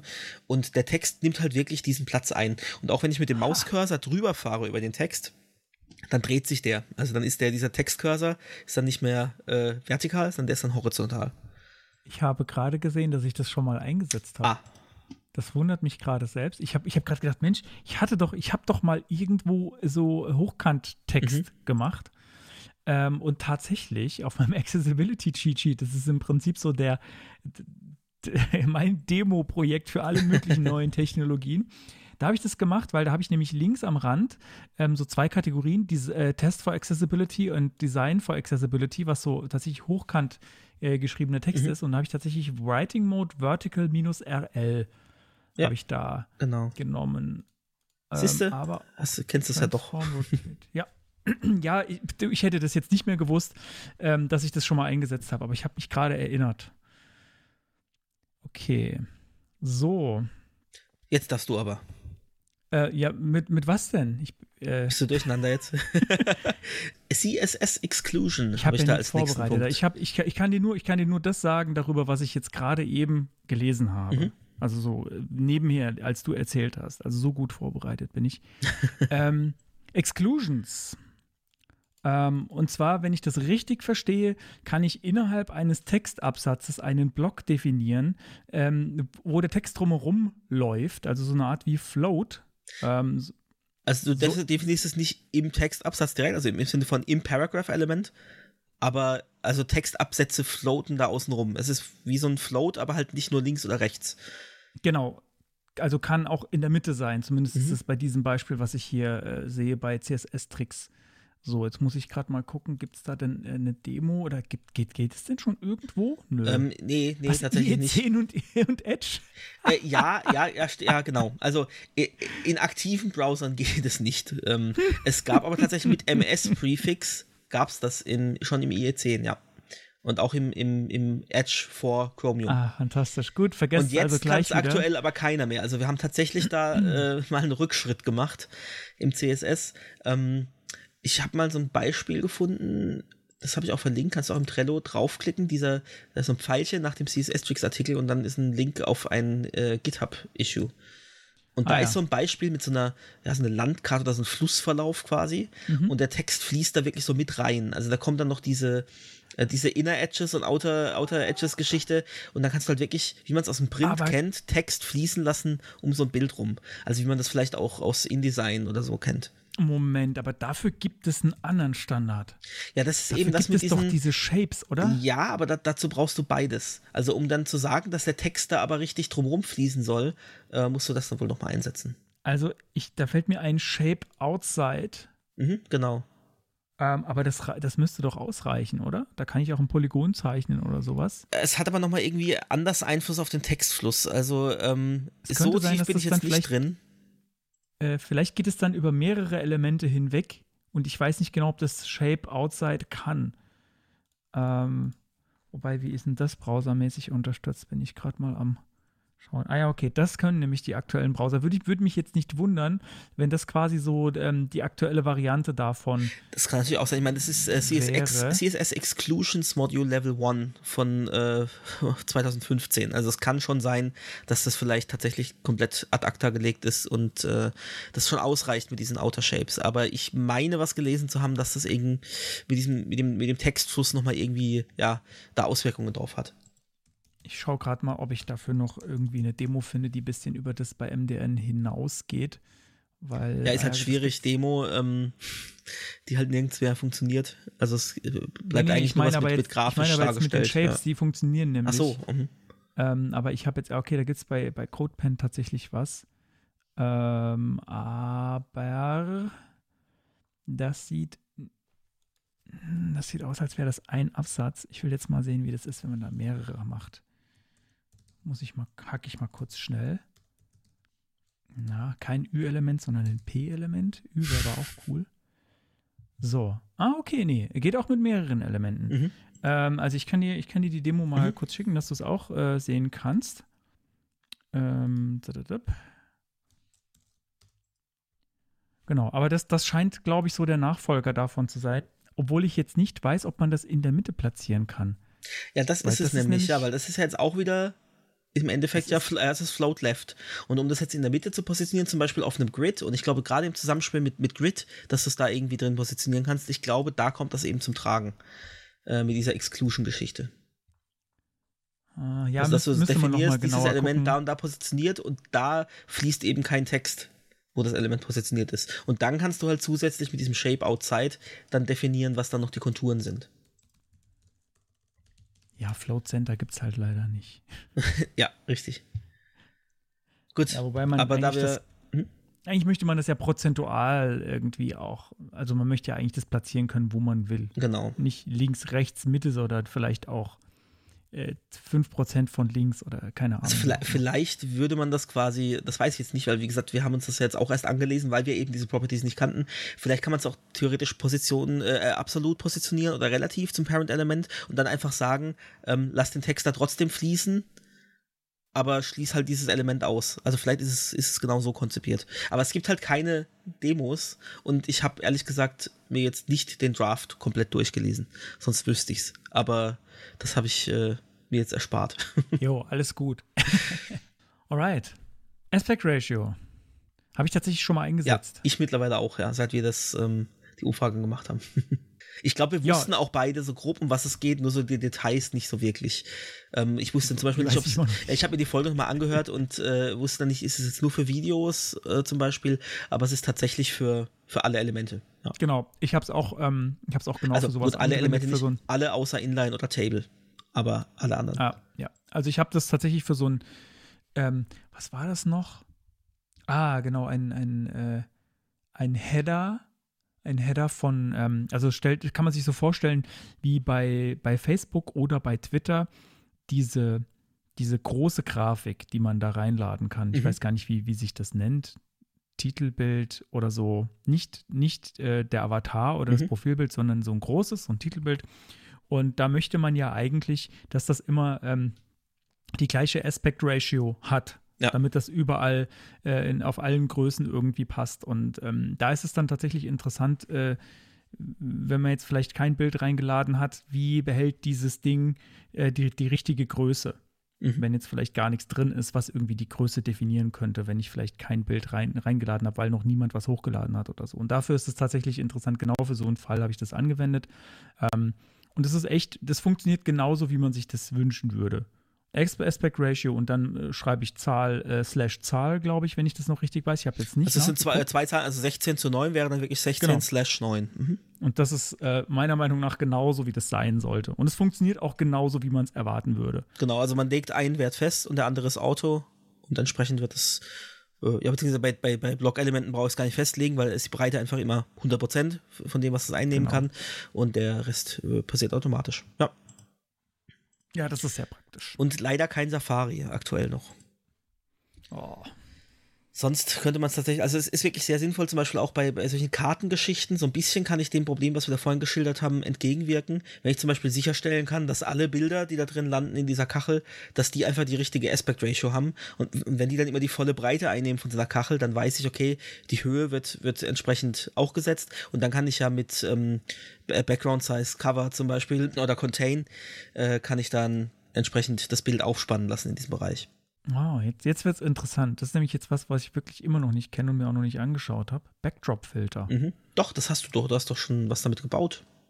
Habe Sogar. Mhm. Oder hast du es mit was anderem gebaut? Ich, äh, dieser Milchglas-Effekt. Du hast doch damals eine Demo gebaut. Milchglas-Effekt ach, von. Das, ach doch, du hast recht. Das müsste Das der Backdrop-Filter gewesen das sein. Also ich wüsste Güte, nicht, bin- wie, wie sonst. Bin ich vergesslich. Äh, Ich glaube, du hast, du hast vollkommen recht. Ich, äh, ja, ich nehme alles zurück und behaupte das Gegenteil. Vielleicht findest du die Demo. Ich erzähle mal kurz, ähm, genau, also zum Beispiel so einen Milchglas-Effekt kann man den machen, wie ja auch oft bei, bei äh, auf Apple ähm, Designs äh, dargestellt wird. Ähm, also wie man das halt einfach kennt, so dieses, ne, es ist so ein bisschen geblurrt im Hintergrund und dann macht man so einen halbtransparenten, halb, halbtransparente Hintergrundfarbe äh, drauf und dann hat man so diesen, ja, wie so solche Milchglastüren eben, den Effekt. Es gibt aber nicht nur das, also mit Blur würde man das machen, Backdrop-Filter, Blur und dann kann man eben äh, 5 Pixel oder so angeben.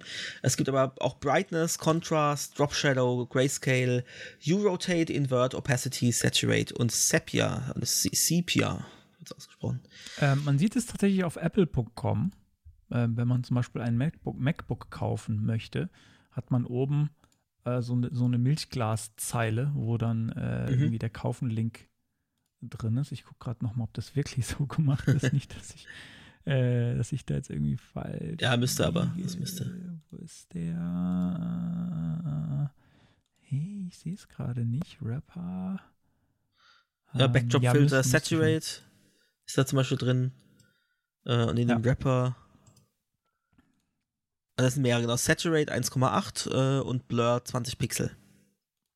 Genau, und bei uns ähm, haben wir das, glaube ich, auch. Ich finde gerade aber das richtige Element nicht oder ich bin gerade blind. Genau, und das bezieht sich halt tatsächlich ähm, nicht auf das, also da muss kein Hintergrundbild festgelegt sein auf dem Element, auf das sich das dann bezieht, sondern wirklich auf das, was durchscheint. Also was der Browser, der, der, der zerlegt ja quasi die, die, die Bilder dann je nach Element, um die zu rendern in, in einzelne Teilbereiche. Und der Teil, der hinten dran durchscheint durch dieses Element, der wird dann eben geblurrt. Cool. Und ich habe gerade was ganz anderes im Kopf gehabt, als ich das, als ich mir das nochmal angeschaut habe. Aber jetzt, wo ich, äh, wo ich mir nochmal die genauen Beispiele angucke, äh, du hast vollkommen recht. Ich habe, ich kann mal sagen, an was ich erst gedacht habe. Ich habe gerade tatsächlich gedacht an ähm, das Dialogelement, das ja auch einen Backdrop kriegen kann, ähm, automatisch. Und Mhm. dass das irgendwie, dass man den irgendwie damit einstellen kann, aber da liege ich falsch. Das, ist, Ja. das muss was anderes sein. Das weiß ich jetzt aber gerade nicht auswendig. Ich glaube, darauf kann man auch Einfluss nehmen, wie das Ding aussieht. Das ist aber wahrscheinlich dann eine Pseudoklasse, würde ich tippen. Ähm, was ein bisschen schade ist, ist, dass bei Firefox noch hinter einem Flag ist, und zwar schon seit Firefox 70, jetzt sind wir bei 89. Und auch in der 90er und 91er Version wird sich da wohl nichts dran ändern. Also die, die ja, testen da wohl noch ziemlich lange aus, ob es denn tatsächlich so gut funktioniert und performant ist, bevor sie es veröffentlichen. Und in Safari braucht man noch einen Prefix. Aber Chrome und entsprechend Edge funktioniert schon so. Also kurzer Nachtrag noch äh, zum Dialogelement und Backdrop ist tatsächlich eine Pseudoklasse. Ähm, beziehungsweise in dem Fall ein Pseudo-Element, würde ich sagen. Doppelpunkt, Doppelpunkt, Backdrop. Das ist gibt ein es Element, da, ja. aber das, aber das ist äh, noch, das ist nicht, also generell, dieses Dialogelement ist nicht so gut unterstützt. In Mhm. Firefox gibt es das gar nicht. Und, ähm, ja, das ist tatsächlich eine gute Idee, aber offenbar kann man sich da nicht drauf einigen, das irgendwie mal vernünftig umzusetzen. Genau, so, okay. So, und jetzt, jetzt weiß ich aber, du hast eine Demo dazu gebaut. Ja, mit äh, dunkelgrau und hotpink. Sehe ich die Genau, auch? Hast du die so. reingehängt? Bitte? Hast du die reingehängt? Sehe ich die? Äh? Äh, ja, Das, ist, das ist der Mhm, zweite okay. Link. Ähm, und zwar geht es jetzt um Overscroll Behavior. Und äh, da habe ich heute schon ein bisschen, ich habe, ich wollte eigentlich noch viel mehr Demos bauen für alle möglichen Sachen, die wir hier in dieser Liste drin haben und bin da dann gleich schon hängen geblieben. Oh, es ist sehr dunkel bei dir gerade, Konstantin. Ich sehe dich. Ja, weil, weil, äh, äh, warte mal, ich mache mal Licht. Es ist dunkel geworden, weil, weil eben CodePen halt äh, Dark Mode fast, hat. Es ist fast wie ein Zombie, ein Zombie-Film. Es wurde immer dunkler und dunkler Konstantin. Jetzt habe ich ihn fast gerade gar nicht mehr gesehen. Ähm, okay, also. Overscroll Behavior. Und zwar geht es da um das Verhalten des Browsers, was man gerade so von, von Mobilgeräten her kennt. Ich glaube, ähm, Apple hat das irgendwann mal, dieses Verhalten äh, introduced. Wahrscheinlich mit dem iPhone, das weiß ich nicht. Ich, hab, ich bin kein iPhone-Besitzer und war ich noch nie. Ich kenne es aber auf jeden Fall schon sehr früh vom iPad im Browser. Und zwar dieses Verhalten, wenn man ans Ende einer Seite scrollt, egal ob oben oder unten, dass man, weil man zieht die Seite ja mit dem Finger, dass man noch ein Stück weiter ziehen kann, ähm, als es eigentlich, als die Seite eigentlich hoch ist. Und dann bounce Ähm, das so zurück, ne? Und es bounced so zurück. Ich kann quasi hinter die Seite gucken. Mhm. Ähm, und ich glaube, das sah auch ähm, in dem, äh, auf dem iPad, die hatten damals auch, da war dann kein Weiß dahinter, glaube ich, sondern irgendwie so ein komisches, so ein komisches graues Muster. Das, man hatte so das Gefühl, man kann hinter das Internet oder in das Internet reingucken. Ähm, so, äh, darum soll es gehen. Aber nicht nur das, habe ich dann jetzt auch Mhm. gelernt bei diesem Overscroll-Behavior. es ist nicht nur das, ähm, sondern äh, jetzt, jetzt habe ich natürlich die MDN-Demo irgendwo noch offen, aber ich weiß ja doch, da habe ich es gefunden. Ähm, sondern es geht auch darum, ob ähm, der Hintergrund, wenn ich jetzt irgendwie, wenn ich jetzt äh, zum Beispiel ein, ein Diff habe, dass ich scrollen kann, oder irgendein Element, das ich, das ich scrollen kann, ähm, ob, wenn ich da ans Ende gescrollt habe, dann irgendwann das darunterliegende Element anfängt zu scrollen, also der Body beispielsweise. Also Scroll Chaining nennt sich das, der Fachbegriff. Scroll, genau, Scroll Chaining in dem Fall, ob, ob das quasi weiter äh, durchgereicht wird oder nicht, weil das kann Also wenn in ich zum Beispiel so ein, wenn ich so ein Overlay habe, ja, irgendwie t- Terms and Conditions und ich kann da durchscrollen und wenn ich da dann anfange und ich bin am Ende, dann würde die Seite, die da hinten dran liegt, so ausgegraut, vielleicht würde dann auch mitscrollen. Genau, und in, in vielen Fällen ähm, will man das, glaube ich, nicht, dass dann der Hintergrund oder dass dann der Body noch mitscrollt, wenn man irgendwie was da drin hat. Also typischerweise würde ich jetzt, mir fällt jetzt gerade gar nichts ein, wo man das haben will, äh, muss ich ehrlich ja, vielleicht, wenn es kein Overlay ist, aber macht es das dann überhaupt? Das weiß ich jetzt gar nicht. Ist es nur, wenn tatsächlich das als Overlay irgendwie mit Position Nö, Absolute das, ist das, oder? Das ist generell, generell? Das, ist, das ist generell, egal ob das ein Overlay ist Ja gut, nicht. vielleicht tatsächlich eine Seite, wo ich die Terms and Conditions habe und dann scroll ich und bin am Ende und will dann, dass die Seite hoch, weiter hochgezogen werden kann, damit ich die Checkbox aktivieren kann oder so. Also ich habe hier eine Demo gebaut und es war gar nicht so einfach, die zu testen, weil äh, ich erstmal gar nicht wusste, wo kann ich denn das jetzt überhaupt sehen. Es geht nämlich natürlich nur in Mobile-Browsern. Ähm, beziehungsweise man kann, ähm, wenn man, jetzt muss ich jetzt gerade noch mal gucken, bevor ich jetzt was Falsches sage. Ich habe jetzt hier meinen Chrome ähm, und habe den, den Mobile-Modus offen. Ähm, ah ja, genau, da kann man das. Sieht man es auch? Also ich habe jetzt extra mal auf dem Handy aufgemacht, äh, Android. Ah, nee. Warte mal. Doch, doch, man kann, man kann es, man kann zumindest einen Teil davon, einen Teil davon kann man auch da sehen. Ähm, ich muss gerade mal gucken, ob das im Normalmodus auch geht. Ah ja, genau, dafür brauche ich nicht mal den Mobile-Modus. Also um dieses Scroll-Chaining in Action zu sehen, dafür brauche ich den Mobile-Modus nicht auf dieser Demo. Ich habe da mehrere Boxen auf der Seite ähm, angezeigt und äh, man kann die scrollen. Und äh, wenn man die ersten beiden scrollen möchte, ähm, dann, dann scrollt die Seite, auch wenn man am Ende ist, unten drunter nicht mit. Ähm, Mhm. Wenn man die dritte Box scrollt, dann scrollt die Seite unten drunter dann weg, wenn man am Ende angelangt ist. Und ich weiß nicht tatsächlich, eigentlich möchte ich, dass das Ah, immer das okay, ja, Standardverhalten also ich kann es auch ist. auf dem, wüsste- auf dem Android tatsächlich nachvollziehen, ja. Genau. Ähm, also es geht auch im, im Desktop Chrome. Ähm, also dieses, dieses Scrollverhalten, das kann man im Desktop Chrome auch nachvollziehen, ganz ohne Mobile-Modus. Ähm, was damit aber auch gemacht wird, ist tatsächlich, dass man Einfluss darauf nehmen kann, ob ich eben die Seite über ihren, ihren eigenen Rand hinaus Mhm. äh, bewegen kann oder eben nicht. Äh, weil äh, das, ich glaube, das kam dann irgendwann auf, als ähm, dieses äh, Scroll to Refresh Mhm. Ähm, aufkam in verschiedenen Apps. Bei Twitter gab es das zum Beispiel, dass man irgendwie so äh, bis an, ganz nach oben scrollt und dann noch ein Stück weiter und dann ähm, kommt so eine kleine Animation und dann refresht der Stream. Und äh, ich weiß gar nicht, ob es das gibt es, glaube ich, an verschiedenen Stellen. Irgendwie Google hatte das auch bei verschiedenen Tools mal und so.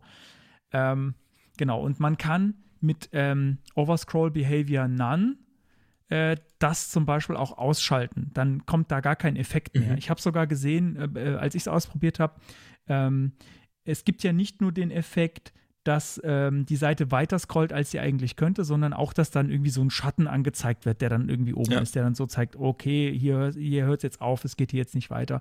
Und auch der wurde mir dann nicht mehr angezeigt. Das ah, heißt, ja. es gibt dann gar keinen Effekt, wenn ich an den Rand komme, ähm, auf Devices, die normalerweise da einen Effekt anzeigen würden. Also ich habe dafür Blut und Wasser geschwitzt für diese Demo, also müsst ihr euch unbedingt anschauen. Hast du die, die, die Keywords jetzt schon genannt, die es da gibt? Ähm, None äh, ist genau. wirklich alles ausschalten. Also, also sowohl kein, kein Chaining und kein keine Chaining Effekte. Und, und, auch kein Effekt. Ähm, dann gibt es äh, Contain. Das ist, äh, der Effekt bleibt noch da, aber das Chaining ist weg, mhm. wenn ich es richtig genau, verstanden ja. habe. Und dann gibt es noch, äh, ich glaube, Normal oder so. Auto. Auto. Auto, Auto ja. ist halt, klar, der alles, Standard, alles der normal, Standardfall. Ja, beides, so, so also Chaining und Effekt. Genau. Ja. Genau. Gut. Ja. So, jetzt bist du wieder dran. Gut. Äh, Content Visibility ist das nächste. Ähm, und zwar versuchen Browser ja schon, den Inhalt zu optimieren beim Rendern, sodass in dem im Paint dann nur das landet, was auch tatsächlich initial zu sehen ist. Also dass Sachen, die irgendwie below the fold sind, dass die gar nicht, möglichst gar nicht irgendwie berücksichtigt werden müssen. Allerdings muss dafür trotzdem vorher das komplette Layout erstellt werden. Ja, weil so Dinge äh, per CSS können ja verschoben werden von ganz unten, von am, am Ende der Seite, ganz unten im DOM, äh, per Position Fixed, Absolute, wie auch immer, nach ganz oben. Und dann sind die trotzdem da und dann müssen die auch irgendwie im Paint natürlich landen. Ähm, an der Stelle auch äh, nochmal eingehakt, Folge Nummer 6, da haben wir äh, im, im, Thema drin, also das ist nicht gesondert behandelt, aber da haben wir auch verlinkt in den Show Notes, äh, wie rendert der Browser eine Seite. Also da ist so ein Video verlinkt, wo man dann sieht, was ist eben genau dieses, was ist Layout, was ist äh, Paint, was ist Rendering und so weiter. Ähm, das ist ganz interessant, das mal zu sehen und dann versteht man auch eher, was, was, was jetzt so gemeint ist. Und mit Content Visibility Auto kann ich dem Browser eben die Anweisung geben, den Inhalt dieses Elements, auf dem das gesetzt ist, ähm, so lange zu ignorieren, bis das Element selbst im Viewport landet. Das heißt, ähm, es ist quasi wie, wie Display None.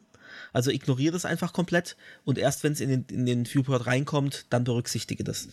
Äh, das heißt natürlich, ich darf da drin dann halt nicht solche Sachen machen, wie irgendwas umzupositionieren und nach außen äh, irgendwie äh, overflowen zu lassen. Das kann ich dann natürlich nicht machen. Also ich muss schon wissen, dieses Element unten, keine Ahnung, irgendwie ein, ein Bildslider, da weiß ich, der rutscht definitiv nicht nach oben. Und mein News-Bereich bleibt auch immer da unten. Und dann kann ich eben sagen, Content Visibility Auto und dann wird das am Anfang, das, das wird also gar nicht, wird kein, kein Layout dafür erstellt. Ähm, und entsprechend kann der Browser da einiges an Zeit sparen. Und das Problem dabei ist, dass die Elemente dann aber erstmal eine Höhe von null haben. Weil klar, wenn ich, wenn ich das ignoriere, wenn mich nicht interessiert, was da drin ist, dann weiß ich nicht, wie hoch wird das am Schluss. Und das heißt, die haben standardmäßig eine Höhe von null. Wenn ich jetzt aber nach unten scrolle, also ich habe jetzt zum Beispiel mehrere Sections untereinander, eben wie gesagt, so ein, so ein Image-Slider und, und ein News-Bereich und keine Ahnung was. Und die haben aber alle eine Höhe von null. Und ich bin jetzt am Ende angekommen von dem, was ich initial im sichtbaren Bereich habe. Und jetzt kommt das äh, Above the Fold, was ich da unten drunter habe. Und da die alle aber eine Höhe von null haben, werden die jetzt doch alle gleichzeitig äh, berechnet und das geht natürlich dann wieder in die Performance. Das heißt, ich muss ja irgendwie sagen, es nimmt ungefähr so viel Platz ein. Und das kann ich machen mit Contain minus Intrinsic minus Size. Und da gebe ich dann die, die Width und die Height an. Also zum Beispiel sage ich 1 Pixel, 5000 Pixel. Äh, ich muss halt ungefähr so einen groben Wert haben, wie viel nimmt das ungefähr in der Höhe ein. Und das wird dann als Fallback-Wert genommen, um eben zu gucken, wenn ich jetzt nach unten scrolle, aha, okay, das erste Element hat diese Intrinsic Size von 5000 Pixel in der Höhe, dann muss ich das unten drunter erstmal noch nicht berücksichtigen, sondern ich gucke erstmal, was habe ich denn für, für Kind-Elemente in diesem Element drin, erstelle dafür das Layout und am Ende den Paint. Und das sind also quasi Fallback-Werte, aber wichtig, Fallback-Werte des Contents. Also ein Block-Element trotz, ist trotzdem noch voll breit. Wenn das jetzt auf Width 100% ist und hat aber Intrinsic Size, die Intrinsic Size, die gilt für alles, was da drin an Inhalten ist. Und beim tatsächlichen Layout wird das dann aber auch komplett ignoriert. Die einzige Auswirkung, die das negativ haben kann, ist auf die Scrollbar. Das heißt, wenn ich jetzt runter scrolle und die Scrollbar hat eine gewisse Höhe, ne, die wird ja entsprechend, wie viel Content äh, ist da zu erwarten, wird die ja kleiner, dieser, dieser Balken, den ich anfassen kann, der Anfasser. Ähm, und wenn da halt jetzt irgendwie 5000 Pixel drin stehen, aber am Schluss ist das Ding halt nur 300 Pixel groß, dann kann es passieren, dass dieser Anfasser dann größer springt. Ne? Da habe ich in dem, im Scrollen sehe ich dann, dass da so ein, so, ein, so ein Spring drin ist. Aber ich denke, das ist verkraftbar für das, was man da äh, sparen kann. Ähm, ich habe da auch ein Video verlinkt äh, von HTTP, HTTP 203. Uh, slashing Layout Cost with Content Visibility. Und da war das Beispiel eben die Seite von so einer ähm, HTML-Spezifikation. Und die sind ja teilweise sehr, sehr lang. Und da war irgendwie, ich glaube, von, von 5 Sekunden auf 400 Millisekunden ist das geschrumpft. Einfach nur dadurch, dass gesagt wurde, okay, die Sections da unten, ignoriere die. Wir haben hier nichts mit irgendwelchen lustigen Floats und, und äh, beziehungsweise Positionierungen und sowas. Und dass da irgendwas rauswobbelt. Und dementsprechend bei so statischem Content macht das tatsächlich echt einen Unterschied. Wow. Und das bringt uns auch schon direkt zum nächsten Punkt. Soll ich auch weitermachen, gleich, wenn ich schon, ja, bitte, schon so ja, bitte. bin? ähm, da, da, kann ich, da kann ich nur dazu sagen, äh, Content Visibility, äh, Containment. Genau, CSS Containment war so der nächste Punkt. Und da hatte ich, also wir haben das jetzt gruppiert. Normalerweise war das Content Visibility äh, war weiter oben bei den Properties und jetzt kam eben CSS Containment.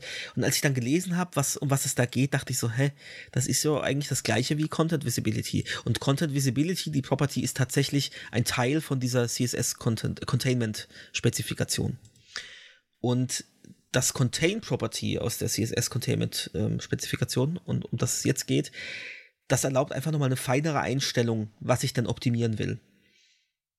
Also ein paar Beispiele, was es da für Keywords gibt. Ähm, Size, das Element kann in der Größe verändert werden, ohne die Größen der Kindelemente berücksichtigen zu müssen. Äh, Layout sagt, dass nichts außerhalb des Elementes das interne Layout in diesem Element beeinflussen kann und umgekehrt eben auch nicht. Also eben solche Geschichten wie, da, da guckt was raus, ähm, ich habe einen Overflow und das wird irgendwie anders positioniert. Das Paint-Keyword sagt, dass Kind-Elemente nicht außerhalb der Bounds des Elements dargestellt werden, also dass die gar nicht gerendert werden. Das heißt, ich habe quasi implizit äh, einen Overflow hidden. Die werden also geklippt und zwar äh, außerhalb des sichtbaren Bereichs, sprich, was ist dann? Border, Borderbox. Die Borderbox ist das Äußere. Genau, da werden die dann geklippt und gar nicht weiter berücksichtigt. Und ich kann aber auch mehrere von diesen Keywords hintereinander angeben. Also kannst du zum Beispiel sagen, Contain, Style, Layout, Paint. Und da werden all diese Optimierungen auf einmal angewendet. Und da ist was äh, ganz, ganz Cooles, wenn ich das zusammen benutze mit dem Content Visibility Hidden, dann kann ich das so als Toggle, also wenn ich was normalerweise ausblende und einblende, mache ich ja Display None und Display Block zum Beispiel.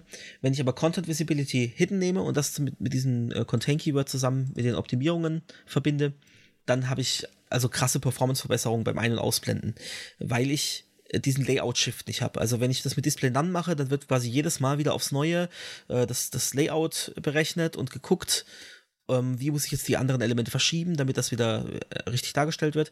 Und dieser Render-State, der bleibt, der, der wird aber beibehalten aufgrund dieser Optimierungen, äh, wenn ich diese Kombi aus Content Visibility Hidden und dem Contain Property habe.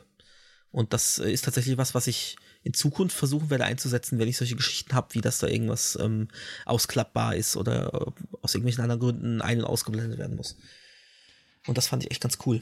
Ich glaube, ähm, aber da, da geht es in erster Linie um so richtig riesige Seiten mit, mit riesig viel DOM-Elementen. Ja, so sagt es nicht. Also wenn ich mir jetzt unsere, unsere Firmenseite angucke zum Beispiel, da weiß ich schon genau, ähm, wo ich da was optimieren kann. Und ich, wie viel Impact das jetzt hat, kann ich noch nicht sagen, weil ich habe es noch nicht gemacht. Aber ich habe mir das jetzt auf jeden Cool. Fall vorgenommen, das einzusetzen. Und ich Mhm. meine, das muss gar nicht so viel sein, aber ähm, wenn ich halt irgendwie riesige Sections habe, und ich habe, also keine Ahnung, ich habe ich hab fünf Sections. Das ist jetzt gar nicht so viel. Also ich habe vielleicht wirklich, ich habe ein, ein Hero-Bild, ich habe ähm, irgendwie Beschreibungstext, ich habe unsere News, ich habe und ein Footer noch unten. Und das sind jetzt fünf Elemente, die berechnet werden. Und ich, ich weiß aber, die unteren, also es, dieser Hero ist immer komplett vollflächig und die anderen vier, die brauche ich am Anfang gar nicht. Dann habe ich schon mal ein Fünftel an Elementen, die, die, also die sind noch etwa gleich groß, die Sections. Ähm, dann habe ich schon mal ein Fünftel auf jeden Fall gespart. Und das Okay, aber das ist Visibility bis, bis und zum ersten, Containment. Nee, das ist jetzt generell die, die Optimierungen mit dieser, mit dieser Containment-Geschichte. Also die sind ja, die sind ja tatsächlich trotzdem visible. Also in dem Fall will ich ja gar nichts aus- und einblenden. Und du würdest auch, du weißt auch, äh, dass da zum Beispiel nichts drüber raussteht oder. Genau, weil ich weiß, der Footer, der ist einfach da eine bestimmte Höhe. Äh, da ist Ja, zwar ein Hintergrundbild positioniert, aber das ist eh mit Overflow hidden. Also ich weiß, da, da, da wandert nichts nach oben von unten äh, aus der Seite. Und dann also kann ich mir zumindest. könnte das ja, könnte man das ja als Standard setzen für die meisten Elemente und eigentlich nur die ausnehmen, die eben Ausnahmen davon sind, weil die wenigsten Elemente. Genau, also ich, in dem Fall weiß ich zum Beispiel, dass es tatsächlich ist ein Main-Bereich und da sind Sections drin und in dem Fall würde ich tatsächlich alle Sections, ich würde einfach sagen, also Main, äh, direktes Child Element Section, ähm, setze das auf äh, Content Visibility Hidden. Oder eben halt irgendwie Contain, je nachdem, was, was ich da noch für Optimierungen setzen kann. Ja, ja. Und die, das erste davon ist ja eh nicht betroffen, weil wenn das im sichtbaren Bereich ist, dann macht es das Layout ja sowieso. Ja. Ansonsten könnte ich natürlich sagen, okay, äh, alle, aber not first child, ne, wenn ich das explizit ausklammern will. Aber im Endeffekt, der Browser kümmert sich ja drum, wenn das im sichtbaren Bereich ist, dann berechnet das so oder so, Not das Layout. first Child. Wir leben in der Zukunft. Das ist einfach krass. Also das Ja, fand ich wirklich, echt, also- äh, echt cool, dass man, dass man damit relativ wenig, was man setzen muss, ähm, das ist so wie dieses Image Loading gleich lazy, wo wir es ja auch schon öfter drüber hatten. Ja, ja. Das ist so was Einfaches und es macht aber wirklich halt einen krassen Impact. Muss ich mal ausprobieren, habe ich tatsächlich. Also ich werde es wirklich Ja. die Tage jetzt mal, vielleicht ähm, kann ich nächste, nächste Folge schon was dazu sagen in der Retro. Ich werde es mal ausprobieren und bin mal echt gespannt, mir vorher die Werte notieren und äh, dann schauen wir mal. Zum Thema Ausprobieren habe ich noch was. Mhm. Das hat jetzt damit gar nichts zu tun. Nur ein ganz kleiner Einwurf. Wir haben im Stream, ähm, sind wir mehrfach angesprochen worden auf Tailwind. Äh, und ich habe jetzt tatsächlich, glaube ich, ein Projekt gefunden, wo ich das mal ausprobieren werde. Also Tailwind CSS, äh, wer es nicht kennt, ein äh, Utility First CSS Framework. Ähm, ich habe noch nicht so richtig ganz verstanden, was da alles mit drin ist. Und das bringt ja schon so eine Art Layout auch mit. Ähm, das sogar ganz nett aussieht. Ähm, so ein bisschen Bootstrap, bisschen schicker vielleicht sogar. Bin gespannt. Also ich habe jetzt auf jeden Fall mein Projekt gefunden, weil ich wollte es unbedingt mal ausprobieren. So, Cool. Das ist Cool. der, äh, der Kannst ja ich, im nächsten Stream was zeigen. ja, genau, genau. Ich weiß ganz genau, das ist so ein Projekt, was ich schon seit Jahren vor mir herschiebe. Also die Wahrscheinlichkeit, dass ich es letzten Endes angehe, ich weiß nicht, wie hoch die ist. Ich, ich versuche jetzt mir selbst ein bisschen Druck zu machen, indem ich äh, das jetzt hier mal sage im Podcast. Und dann vielleicht Leute sagen, ja, was, wa- wann hast du denn, was hast du denn jetzt mit Tailwind gebaut? Ähm, und mal, mal sehen. Okay, ich, ich hau dich drauf an. ja, genau, mach mal. okay, sind wir fertig mit Containment? Ja. Gut. Dann kommt jetzt noch Touch Action.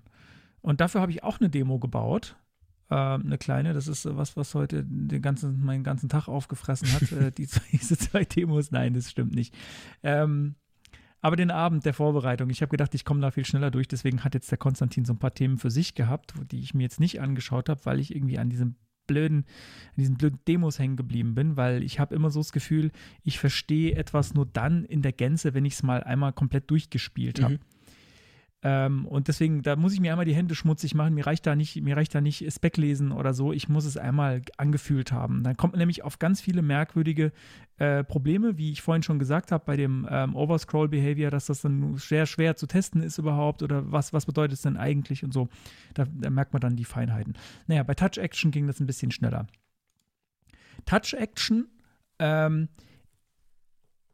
kann ich, es ist eine Property, die ich auf ein beliebiges Element setzen kann und die definiert, welche Touch ähm, Funktionen oder welche, welche Touch-Gesten darauf noch funktionieren. Standardmäßig alle, standardmäßig Auto. Ähm, wenn ich jetzt irgendwie eine Seite auf dem Handy aufmache, kann ich alle möglichen Touch-Gesten darauf ausführen, die standardmäßig der Browser eben anbietet. Also das, da geht es nämlich genau um das, was macht der Browser in dem Fall. Äh, normalerweise, ähm, wenn ich irgendwelche, wenn ich jetzt zum Beispiel einfach nur den Finger von oben nach unten bewege oder von unten äh, nach oben ähm, oder Pinch Zoom, dann übernimmt ja der Browser. Das ist ja ähm, in dem Fall, äh, der Browser bestimmt ja dann, was passiert mit, mit, mit, mit der Anzeige von der Seite.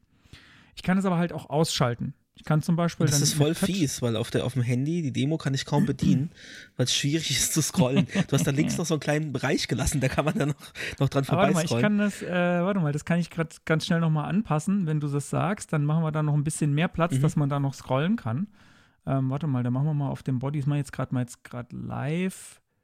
Machen wir mal auf dem Body vielleicht ein bisschen größeres Padding, machen wir mal 5 RAM. Ähm, dann sollte da ein bisschen mehr Platz sein, dass man da noch scrollen kann. Guck mal, ob es jetzt besser ist. Kannst du nochmal neu laden. ja, ja, So. ja. Genau. Was passiert nämlich? Also, wie gesagt, standardmäßiges Auto, alle Touch-Gesten, also äh, etwas hin und her schieben und zoomen und äh, was es noch so gibt. Browser, manche Browser unterstützen zum Beispiel auch so ein Doppeltap äh, zum Zoomen.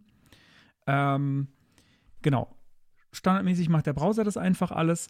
Aber bei, mit Touch Action kann ich da bestimmte Sachen ähm, definieren, die dann äh, eingeschlossen werden und alles andere geht nicht mehr. Also ich kann zum Beispiel auch alles ausschalten, Touch Action None, dann kann ich die Seite nicht mal mehr mhm. scrollen. Dann geht wirklich gar nichts mehr. Und ich, deswegen habe ich jetzt in dieser Demo, die ich da gebaut habe, auch einzelne Boxen gemacht, in denen jeweils dann bestimmte Dinge ausgeschaltet sind. Also zum Beispiel die erste Box, da ist wirklich alles ausgeschaltet, die kann ich nicht mal mehr scrollen mit dem Finger. Ähm, ich glaube, das ist, das ist in erster Linie für den Fall, wenn ich wirklich das komplette Touch-Verhalten irgendwie mit JavaScript nachbilden möchte im mhm. Browser. Also dass, dass der Browser da gar nicht irgendwie ähm, äh, interferieren kann, sondern ich schalte halt alles aus und sage, ich, mach, ich will alles selbst machen, warum auch immer. Ich verstehe nicht genau, warum man das machen möchte, aber vielleicht, also vielleicht wenn man jetzt so eine App. Wenn man solchen Overlays, also dass du es nicht auf das komplette Dokument halt legst, aber du hast irgendwie so einen so so ein Dialog und im Hintergrund soll halt gar nichts irgendwie scrollbar sein oder so. Und, ich habe mir äh, gerade überlegt, ähm, wenn man jetzt zum Beispiel eine App baut, eine, eine Grafik-App, und da komplett selbst die Kontrolle drüber mhm. haben möchte, was da wie passiert, wenn ich den Finger wie bewege. Ja. Und dann kann es schon vielleicht für einen Bereich sinnvoll sein, dass ich das komplett ausschalte, weil ich möchte hier so App-Layout haben, so im Sinne von auch äh, äh ich habe einen festen Bereich und da kannst du eigentlich gar nichts drin scrollen, mhm. außer du kannst irgendwie den Hintergrund hin und her schieben. Keine Ahnung, was das sein kann. Oder ähm, ich möchte, dass wenn ich irgendwo lang drauf tappe und dann das Element quasi verschiebe, dass dann nichts anders sonst gescrollt mhm. wird. Also es gibt es gibt also ich, bestimmt das, Anwendungsfälle, ja. Es gibt Anwendungsfälle. Ich würde halt sagen, das ist wahrscheinlich am ehesten in so einer, in, in, in einer richtigen Web-App zu finden. Und ja, das, was mir jetzt halt einfällt, wäre vielleicht irgendwie eine Grafik, Grafikgeschichte. Ähm, also alles ausschalten. Ähm, es gibt aber noch andere Keywords, äh, wie zum Beispiel äh, Pinch minus Zoom dann kann ich äh, da drauf zoom, zoomen, also mit dieser klassischen Zwei-Finger-Zoom-Geste, mhm. Pinch-Zoom, so heißt sie halt. Mhm. Ähm, dann geht das jetzt noch, aber alles andere geht nicht. Ähm, Manipulation gibt es noch als Keyword. Das ist ähm, zum Beispiel eben, was ich vorhin gesa äh, gesagt habe, dieses Double Tap, also alles, was irgendwie so, ähm, was so an Spezialfällen ähm, ähm, auftritt, ist, ist erlaubt. Und ich bin jetzt, mir ist jetzt gerade gar nicht sicher, ob ich auch eine Liste darf. Eigentlich müsste man auch eine Liste reinschreiben können, gell? Das habe ich jetzt gar nicht ausprobiert. Also mehrere, äh, wahrscheinlich, ja. ja. Ich glaube, Was ich jetzt gerade feststelle, du bei der einen Box steht, ähm, das heißt weggescrollt, why panning, scrolling up and down works, no other touch gestures. Aber das Pinch to Zoom funktioniert trotzdem. Pinch to Zoom funktioniert trotzdem? Mhm. Okay, dann dann habe ich es vielleicht tatsächlich falsch verstanden. Aber in der ersten Box nicht. Also.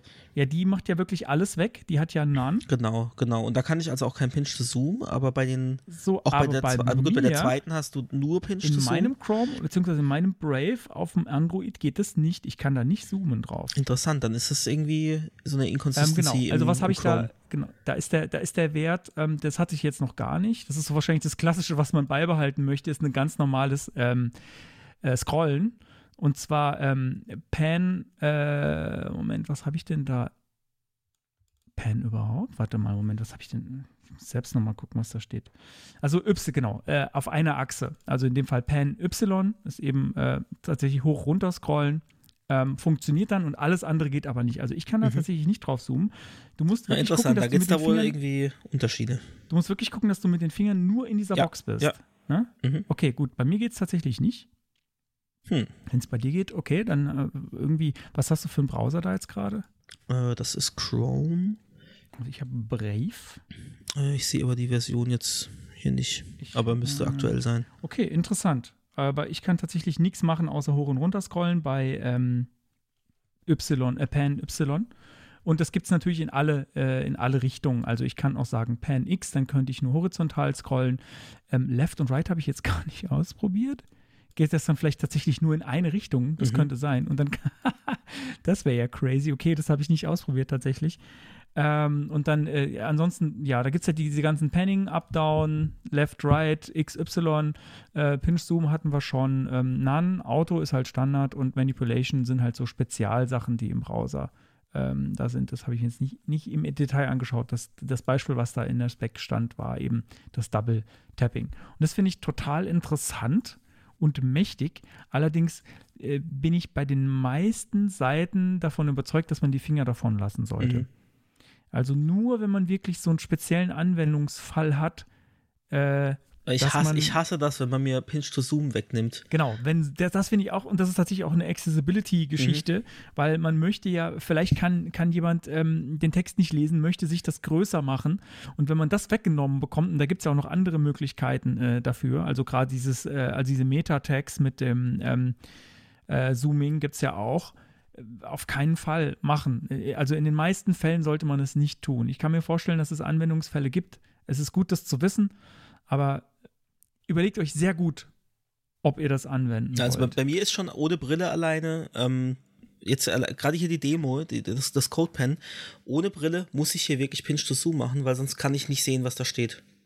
Ja. Oder ich muss halt wirklich das Handy so äh, 5 cm vor der Nase, aber ich habe dann jetzt so ein bisschen Doppelsicht. Also, nee, das ist tatsächlich bei mir auch schon ein bisschen Accessibility-Thema. Ja. Ja, aber das, der Text ist, äh, ich habe es jetzt gerade bei mir mal aufgemacht, der Text ist äh, tatsächlich sehr, sehr, sehr klein. Das ist, äh, das sollte man sowieso schon so nicht machen, Mhm. aber generell sollte, sollte man nie annehmen, ähm, da, da hatten wir es auch äh, in der Sendung mit, mit Chris drüber, man sollte nie annehmen, dass äh, man weiß, was das Richtige für den Nutzer ist. Richtig, ja. ähm, weil der Nutzer vielleicht irgendwelche speziellen Anforderungen hat, die man alle nicht kennen kann. Man sollte so wenig wie möglich verbieten, sondern dem Nutzer die freie Wahl lassen. Und gerade wenn ihr jetzt zum Beispiel irgendwie mit Meta-Tags ähm, verbietet, dass man zoomen kann, das kann man in Browsern wieder ausschalten, dass, dass Mhm. dieses Verbot. Also äh, gerade, ich glaube, Chrome hat tatsächlich ein Setting dafür, dass man Ah, das Zoomen immer zugelassen Das ist wird. das Stichwort, warum es bei mir geht. Mit dem Pinch to Zoom. Ah, hast du es Weil du hast, eingeschaltet? ja, du hast ja mir das mal gesagt, wir hatten es nämlich im Stream, glaube ich, auch schon mal genau darüber. Und da hast du gesagt, ah, da gibt es ein Setting. Und das habe ich dann aktiviert, weil ich genau das eben nicht wollte. Und anscheinend, das wissen wir jetzt zum Beispiel auch dadurch, dieses None überschreibt sogar das, also das ist dann unüberschreibbar. Wenn da wirklich None steht, dann, dann dann, dann, kann Das ich auch, dann kann ich, nee, nee, beim ersten ja nicht. Beim ersten hast du alles deaktiviert und da kann ich nicht mal zoomen. Also da ist wirklich, also selbst, dass ich im Browser sage, ich möchte immer Pinch to Zoom haben, das greift da nicht. Aber bei dem dritten Fall, die dritte Box, da greift es tatsächlich mein Überschreiben. Wenn ich das jetzt ausmachen würde, könnte ich wahrscheinlich da auch kein Pinch to Zoom machen. Ja, also ich bin mir nicht sicher, ob man den, den, Leu- den Webentwicklern so viel Macht geben sollte. Aber okay, jetzt haben wir es. ah, gerade Browser äh, gucke ich gerade noch Mhm. schnell. Ähm, das, äh, da, kommt es tatsächlich offenbar drauf an, welche Eigenschaft man, äh, also welch, welchen Wert man reintut. Ich habe jetzt gerade in dieser, in dieser Tabelle noch gesehen, dass es auch noch Double Tap Zoom gibt, aber das funktioniert witzigerweise nur im Internet Explorer. und allen- Ausgerechnet. nicht. Äh, und irgendwie Edge, nee, also nee, tatsächlich offenbar nur im Internet Explorer 11. Und äh, im 10er gab es das mit MS-Prefix. Ähm, alle anderen, ah nee, da kommt es echt drauf an. Also, mh, also Touch Action funktioniert eigentlich überall. Äh, generell, da- also das, das, das, ähm, äh, äh, die Eigenschaft gibt es generell überall, in allen möglichen Browsern. Ähm, Pan X und Y gibt es eigentlich auch ziemlich überall. Dann Double Tap Zoom, wie gesagt, das gibt es nur im IE11 Menü und die ganzen weiteren ähm, gibt es fast alle in allen Browsern, in, äh, also in allen aktuellen. Aber Pan Up, Down, Left und Right gibt es zum Beispiel äh, im aktuellen Firefox nicht. Mhm. Und auch auf äh, Firefox Android nicht und auch in Safari nicht.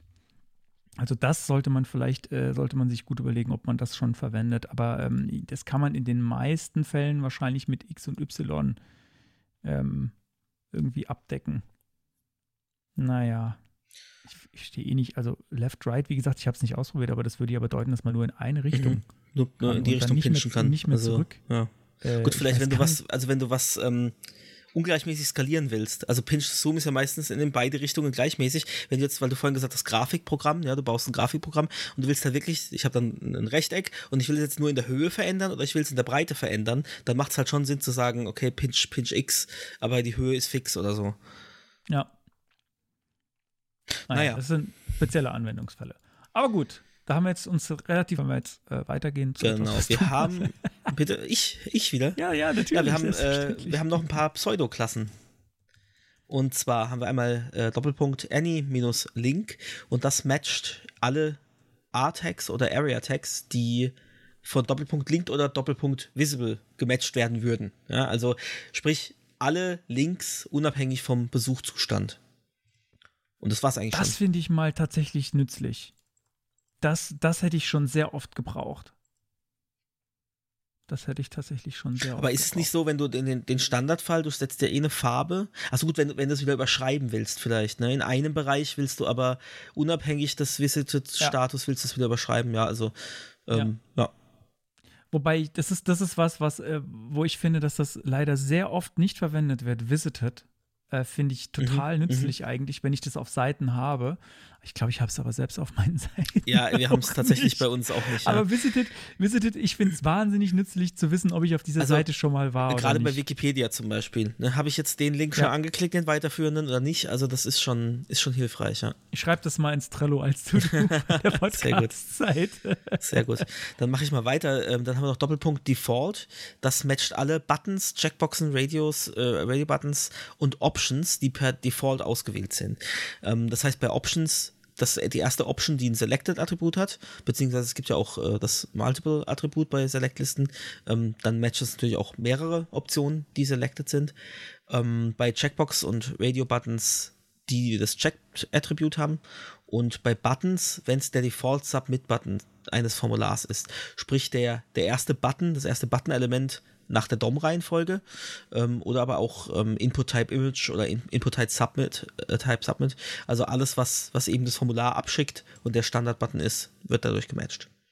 Ähm, kann man auch irgendwie zu, zu farblicher Hervorhebung nutzen. Vielleicht ist es auch accessibility-technisch ähm, äh, nutzbar. Kannst du vielleicht mehr dazu sagen?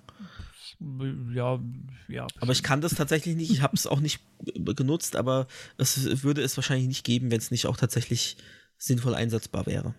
Vielleicht habt ihr ja einen, einen Anwendungsfall, dann schreibt ihn doch gerne in die Kommentare. ja, sehr gerne. Und drück die Glocke.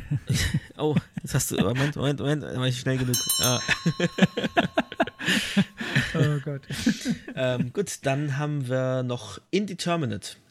Und das ist was, da habe ich mir noch, ich wusste, dass es das irgendwie gibt, aber ich wusste nicht, wie es der Browser-Support und ich wusste vor allem nicht, dass es eben diesen ähm, Selektor dafür gibt. Und zwar diesen Indeterminate-Zustand, den gibt es bei, hauptsächlich bei Checkboxen, aber auch bei Radio-Buttons. Aber so richtig sichtbar ist er eigentlich ähm, bei Checkboxen. Da gibt es dann nicht nur ein Häkchen oder kein Häkchen, sondern da gibt es auch noch so einen, so einen Strich, also wie so ein Minus drin. Und das heißt im Endeffekt, ich habe da keine Meinung zu quasi oder oder nimm den Standardwert, egal ob der jetzt äh, aktiv oder inaktiv ist, es ist mir im Endeffekt wurscht. Ähm, und ansonsten sage ich halt explizit, ich möchte es haben oder ich möchte es nicht haben. Und was da aber wichtig zu wissen ist, ich, es gibt kein indeterminate Attribut. Also ich kann nicht sagen hier Input Type Checkbox und äh, Indeterminate, sondern ich kann diesen Zustand nur per JavaScript setzen. also wenn ich das per wusste ich JavaScript, äh, den, ich, ich wähle die aus, äh, Query Selector oder wie auch immer, ähm, Punkt Indeterminate ist gleich True. Und dann kann ich diesen Indeterminate Zustand aktivieren. Und wenn ich dann auf die Checkbox klicke, dann rotiere ich durch zwischen Indeterminate, Checked und Unchecked. So, jetzt, jetzt, kommt die, jetzt kommt die goldene Frage, weil ich da nämlich Mhm. äh, gerade mit einem Kollegen drüber hatte. Ähm, wofür ist dieser Indeterminate-Zustand wirklich? Ähm, weil, weil bei uns wurde der jetzt äh, einmal so verwendet für, das ist der Zustand zwischen den Zuständen im Sinne von, ich klicke drauf, weiß aber noch nicht, ob mein Request erfolgreich ist, zum Beispiel, ja, weil ich, weil ich das Ach, vielleicht okay. direkt an den Server schicke, ja. Ähm, und solange bis ich Erfolg habe und äh, das hingeschickt habe und dann klar ist, okay, das ist jetzt auch angekommen, ist es indeterminate. Und äh, es springt quasi zurück, wenn es nicht erfolgreich war. Und wenn es erfolgreich war, wird es dann. schwierig, weil ich würde erwarten, ich klicke da drauf und, die, und das Häkchen ist halt da und ich klicke da drauf und dann habe ich irgendwie da so ein Minus drin. Also ich weiß noch Ich nicht, ob es vielleicht, ob vielleicht äh, Acc- Accessibility-technisch äh, Ich Nachteile weiß halt nicht, tatsächlich nicht genau, wofür dieser Zustand ist. Die, das andere, die anderen Beispiele, die ich dafür kenne, so der Klassiker ist, ich habe so einen Baum. Mhm. Ich habe eine Baumstruktur, ähm, wo jedes Element ähm, eine Checkbox hat. Mhm. Und ich habe jetzt zum Beispiel in einem Unterbaum nur eins ausgewählt von zwei oder dreien. Dann Mhm. wäre das, wäre die Checkbox von dem Überbaum indeterminate, weil es sind nicht Mhm, alle mhm. ausgewählt. Ähm, Genau. sondern eben, sondern eben halt, äh, ja, alle, alle minus eins oder halt irgendeine Anzahl, die nicht null ist, ähm, aber auch nicht alle. Genau. Und äh, das ist der, der, der, das Beispiel, was ich öfter dafür gesehen habe. Und ich äh, weiß jetzt nicht, und wir hatten jetzt halt eben diesen Fall und ich bin mir jetzt nicht sicher, ob es dafür überhaupt gedacht ist, für diesen Zwischenzustand. Wir wissen jetzt gerade nicht, welchen Zustand es hat, weil Mhm. ich auch, glaube ich, eher so äh, optimistisch UI-mäßig sagen würde, äh, ich setze das mal sofort und ähm, guck mal, ob der Request durchgeht und würde es vielleicht wieder zurücksetzen in dem Falle, wenn der Request fehlschlägt. Ich, ich wäre als Nutzer da, glaube ich, verwirrt, ehrlich gesagt. Obwohl ich den Zustand kenne und man sieht ihn aber nicht so häufig. Und jetzt aber gerade als komplett gar nicht technischer, äh, technisch versierter Nutzer, wenn ich mich da versuche reinzuversetzen, ich wäre, glaube ich, echt verwirrt, dass ich da draufklicke und dann habe ich ein Minus. Ich würde wahrscheinlich nochmal klicken. So, und dann schicke ich nochmal das Request. Was macht der Server jetzt? Äh, entweder checkt er das und bricht das erste Request ab, oder er schickt quasi nochmal hin, aha, Checkbox wurde getoggelt und ich habe es wieder deaktiviert. Und dann sitze ich da und klicke und klicke und klicke, ja, und es passiert nichts und dann ist er irgendwie plötzlich doch angehakt und dann wieder nicht mehr. Also ich finde, ich würde es dafür nicht benutzen tatsächlich. Aber was noch viel wichtiger ist zu wissen, ist, dass beim Absenden von einem Formular dieser Indeterminate-Zustand überhaupt nichts aussagt. Also ich, ich habe da nicht einen dritten Zustand, den ich da sehe, sondern die Checkbox, die wird nur übertragen, wenn ich jetzt einen klassischen Post oder Get mache, wenn sie angehakt ist. also indeterminate also oder, oder nicht genau, Häkchen, also indeterminate oder, oder, oder unchecked ist im Endeffekt das gleiche Ergebnis, weil die Checkbox wird ja gar nicht hingeschickt. Was vielleicht auch gar nicht, also viele, viele Anfänger vielleicht gar nicht wissen. Ich bin da sogar selber letztens nochmal drauf reingefallen und dachte so, ich habe doch aber die Checkbox, die ist jetzt halt nur nicht aktiviert und dann habe ich erst wieder gemerkt, ja, aber klar, Checkboxen, die nicht aktiviert sind, die kommen auch nicht an. Ja. Ah, Moment, die kommen gar nicht an? Nee. Ha, das wusste ich tatsächlich auch Hm. nicht. Ha. Und da hatte ich Aber nämlich dann einen Fehler, dass dann irgendwelche Checkboxen ne, in einem anderen Ah. Tab wurden die dann wieder überschrieben und ich dachte, das gibt's doch gar nicht. Ja, aber wenn das Ding, aber die auch nicht, wenn sie. Ha. Mit was für einer Sprache hast du das gemacht? Wie? JavaScript? War, ach so, es war, äh, nee, es war Wo- einfach nur HTML. Okay. Hm. Crazy. Das wusste ich tatsächlich nicht, dass die komplett ignoriert. Aber das ist doch. Das heißt, ich müsste dann auf dem Server beispielsweise standardmäßig sagen, okay, wenn nicht angehakt ist, dann ist, äh, also wenn nichts kommt, dann ist quasi nicht ausgewählt gewesen. Weil ich will ja diesen State vielleicht speichern aus irgendeinem Grund. Gut, du würdest ja, in dem Fall würdest du es wahrscheinlich per, per äh, API-Request mit JavaScript machen. Und dann hast du, dann, dann siehst du ja schon, du übergibst dann den Boolean-Wert äh, checkbox.checked und Ja. schickst den dann entsprechend an die API und dann fängst du es ja ab. Aber in einem normalen äh, Vanilla HTML-Formular, sage ich mal, ähm, kommt die sonst gar nicht an. Aber wenn wir noch äh, gerade ganz kurz darüber reden, pass auf, Mhm. da schweife ich jetzt nochmal kurz weg. Nur, nur ganz kurz als, als Ähm, Workaround, was man machen würde, ähm, um das zu machen. Man müsste das tatsächlich, wenn man das jetzt nicht an eine, an eine API schickt über, über einen äh, Ajax-Request oder Fetch oder wie auch immer, ähm, müsste man ein Hidden-Element einbauen und das Hm. nimmt dann eben einen entsprechenden Wert an. Und das wird dann immer übertragen. Also so macht man Okay. das dann auch, wenn man, wenn man bei Checkboxen eben auf jeden Fall einen Wert übertragen äh, will, muss man es halt per JavaScript machen, dass dieses Hidden-Element einen Wert annimmt, je nachdem, ob ich die Checkbox gesetzt habe oder nicht. Das ist ja freaky. Das wusste ich nicht. Wow. Okay. Die Weiten des HTML, CSS, JavaScript sind einfach unergründlich. Ähm, was ich noch sagen wollte an der Stelle zum wegen checkt und, und nicht checkt, weil ich das jetzt gerade ähm, äh, im Netz mal gesehen habe an einer Stelle, wo, wo es falsch verwendet wurde. Und wir hatten es auch im Stream ganz kurz Mhm. darüber. Ähm, vielleicht an der Stelle noch für, für, wir haben ja vielleicht auch Leute, die nicht so extrem tief drin sind im Thema oder das gerade erst noch lernen. Ähm, wie der Konstantin gerade eben schon gesagt hat, äh, wenn ich jetzt den Checked-Status von der Checkbox abfragen wollen würde, dann würde ich das Element selektieren, also in JavaScript, dann würde ich das Element selektieren und dann ähm, Punkt checked abfragen. Ähm, das ist der wirklich echte, aktuelle Zustand der Checkbox.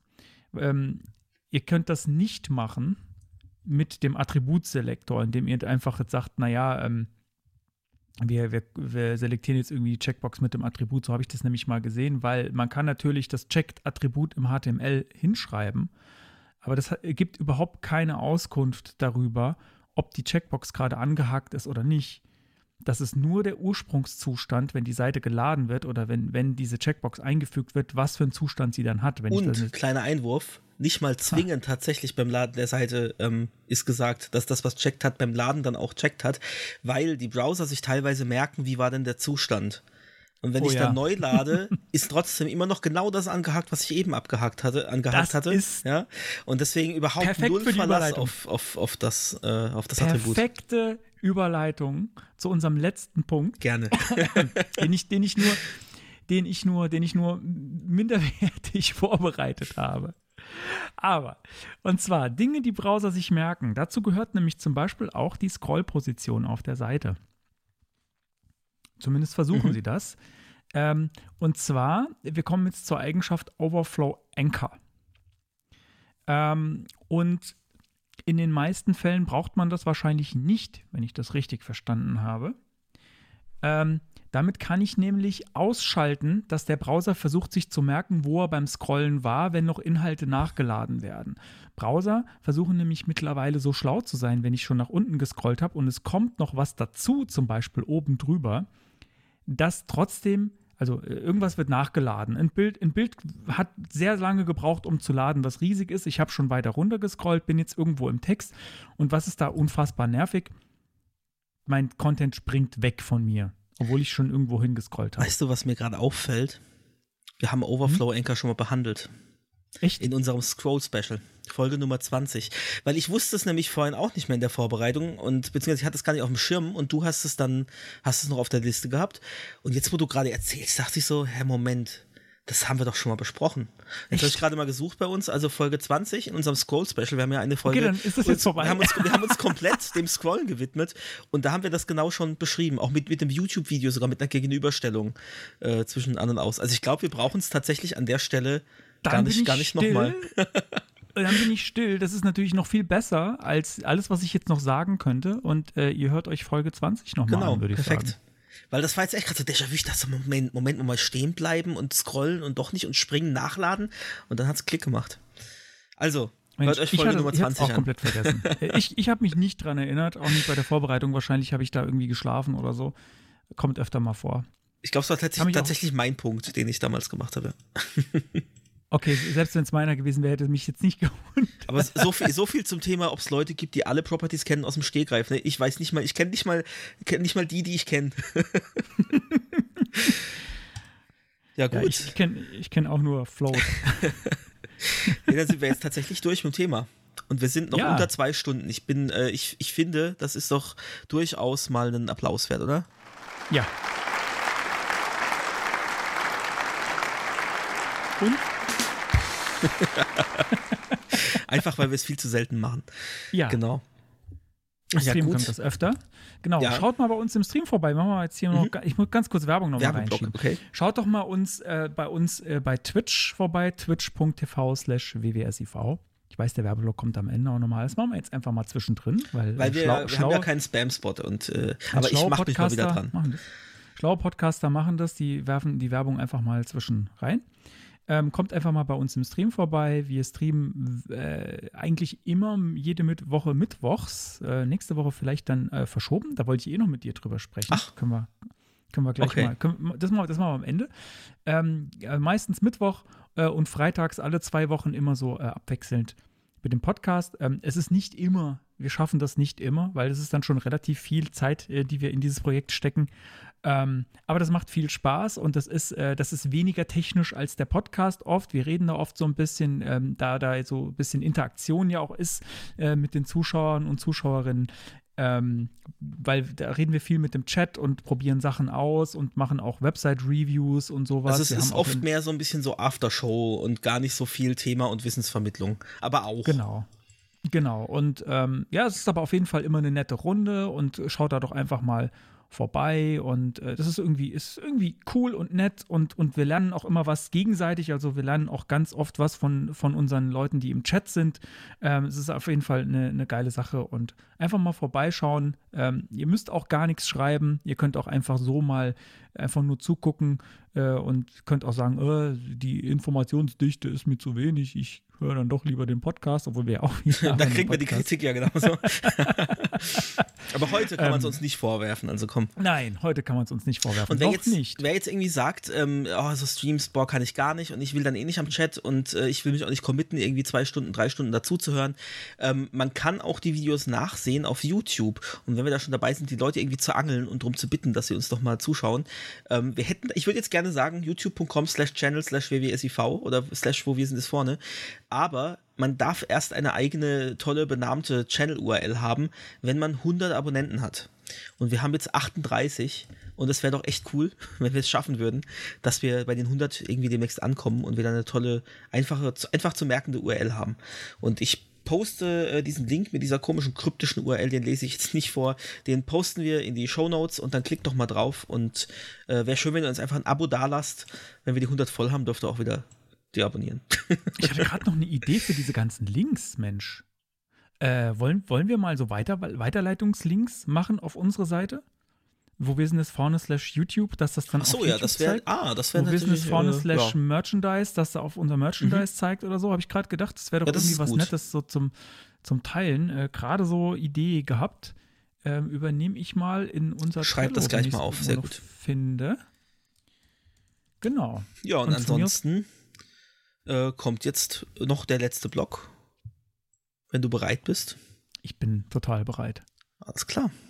Wenn ich den, den richtigen Knopf noch finde. Ich kann auch. Das Geilteil. Geilteil. Yo, soll ich? Willst du? Fang, Dann beide fang an, eins. fang an. Ich fange an. Ich habe heute, ähm, Schreiben. aber du musst da auch draufgehen. Du musst da gleich klicken. Ich überbrücke jetzt noch ein bisschen mit Ich kenn die Seite Laber, schon sehr ah, du lange. kennst sie schon. Ja. Ah, wahrscheinlich ist das total der alte Hut und das ist gar nicht, gar Ist nicht so egal. lustig. Aber ich kannte es noch nicht und ich finde es lustig. Es ist äh, pointerpointer.com. Also Pointer ist ja auf Englisch der Mauszeiger und da hat man einen schwarzen Bildschirm und da steht nur Please move your pointer. Und wenn man den jetzt bewegt und an irgendeiner Stelle einfach mal still bleibt, zack, dann lädt ein Bild, ein vollflächiges, und da sind dann Personen drauf, die zeigen auf den, auf den, äh, auf den Mauscursor. Also Pointer ist auch der, der Zeigefinger auf Englisch und eben der Mauscursor. Deswegen Pointer, Pointer und da, ich weiß nicht, ob das per A, äh, AI gemacht ist, aber wenn du sagst, du kennst die schon lange, dann ist das wahrscheinlich tatsächlich irgendwie tausende Bilder äh, genommen und dann an die Stelle markiert quasi, wo das ist und dann wird einfach geschaut, äh, gib mir das Bild aus der Datenbank, ähm, wo der Maus, wo die Mauscursor-Position am nächsten äh, an dem Finger liegt. Aber egal wie es gemacht ist, es ist lustig. Es kommen also so, so Party-Bilder und dann zeigt da jemand so. Und äh, ja, funktioniert Ich auch mobil sogar tatsächlich. Großartig. Es ist großartig. Ich kenne es tatsächlich schon relativ lange, schon einige Jahre. Es wird immer mal wieder durch Social Media Mhm. äh, getrieben. Also es, äh, ja, es ist, es, ich bin gerade nochmal drauf, es ist einfach super und es sind auch sehr, sehr merkwürdige Bilder. Ja. Ich frage mich ja, die, die kommen doch, ich habe jetzt hier gerade ein Bild, da sind zwei Mädels drauf, eine hat ein Hooters-T-Shirt Mhm. an und es ist irgendwie, das sind, es sind aber irgendwie so, es sind so Privatbilder, oder? Mhm. Also es sieht jetzt, das sieht jetzt für mich so aus, als wäre das irgendwie eine Privatparty. In der Küche stehen die. Jetzt äh, schie- schiebe ich den Mauszeiger mal nochmal Ja, woanders so, hin. so, so echt so, so er zeigt, jetzt College-Party-Bilder. So. er zeigt jetzt eine Frau auf einen Hund, der im Käfig ist. Es ist auch Es ist- nirgends irgendwie, ähm, also klar, es ist keine deutsche Seite, es gibt kein Impressum, es gibt aber auch sonst nichts. Also es, es ist nicht irgendwie, ob die Bilder jetzt äh, äh, Creative Commons lizenziert sind oder Public Domain oder so. Also es ist einfach nichts. Das ist nur diese, die Seite mit dieser Funktion. Das gucken wir jetzt mal. Ich muss jetzt, ich muss jetzt mal hier bei, bei den Requests gucken, ob da irgendwas an eine bestimmte, an eine, an eine Domain rausgeht, die man kennt, irgendwie Flickr oder sowas, was so in dieser Zeit Mhm. irgendwie. Nee, aber man, man Weil dann bräuchten sie ja, ähm, müssten sie ja trotzdem irgendwie sagen, wo, wo ist denn der Zeigefinger positioniert. Ja, irgendwie schon, gell? Oder ist, äh, ich glaube nicht, dass das da ein verrücktes Machine Learning dahinter steckt. Das gibt es nämlich echt schon lange. Es funktioniert erstaunlich gut. es ist einfach, ja, coole Seite. Ja. Also, wenn man, wenn man Zeit totschlagen will, fantastisch. Kann man nämlich, also es, es ergibt nämlich gar keinen Sinn, dass man da drauf geht. Also es bringt einem irgendwie nichts außer Zeit totschlagen. Aber das muss man ja auch manchmal. Also falls ihr mal irgendwo an der Straßenbahnhaltestelle steht Und nicht wisst, und was ihr machen fünf sollt. Minuten warten müsst und ihr nicht wisst, was ihr machen Und sollt. ihr habt alle unsere. Podcast-Folgen schon gehört. Fünfmal und aus, ihr könnt auswendig mitsprechen. Und dann. Und dann, dann dürft ihr auf pointerpointer.com. ja, okay, dann äh, kommen wir zu meinem Geilteil. Wir haben heute zwei. Ähm, Weil es mir vor kurzem über den Weg lief und äh, ich jetzt heute tatsächlich nochmal gesucht habe, Mensch, da war doch was. Ähm, und wir auch im Stream, glaube ich, irgendwann noch mal über, äh, wie hieß es noch, ähm, CSS Zen Garden Mhm. gesprochen haben.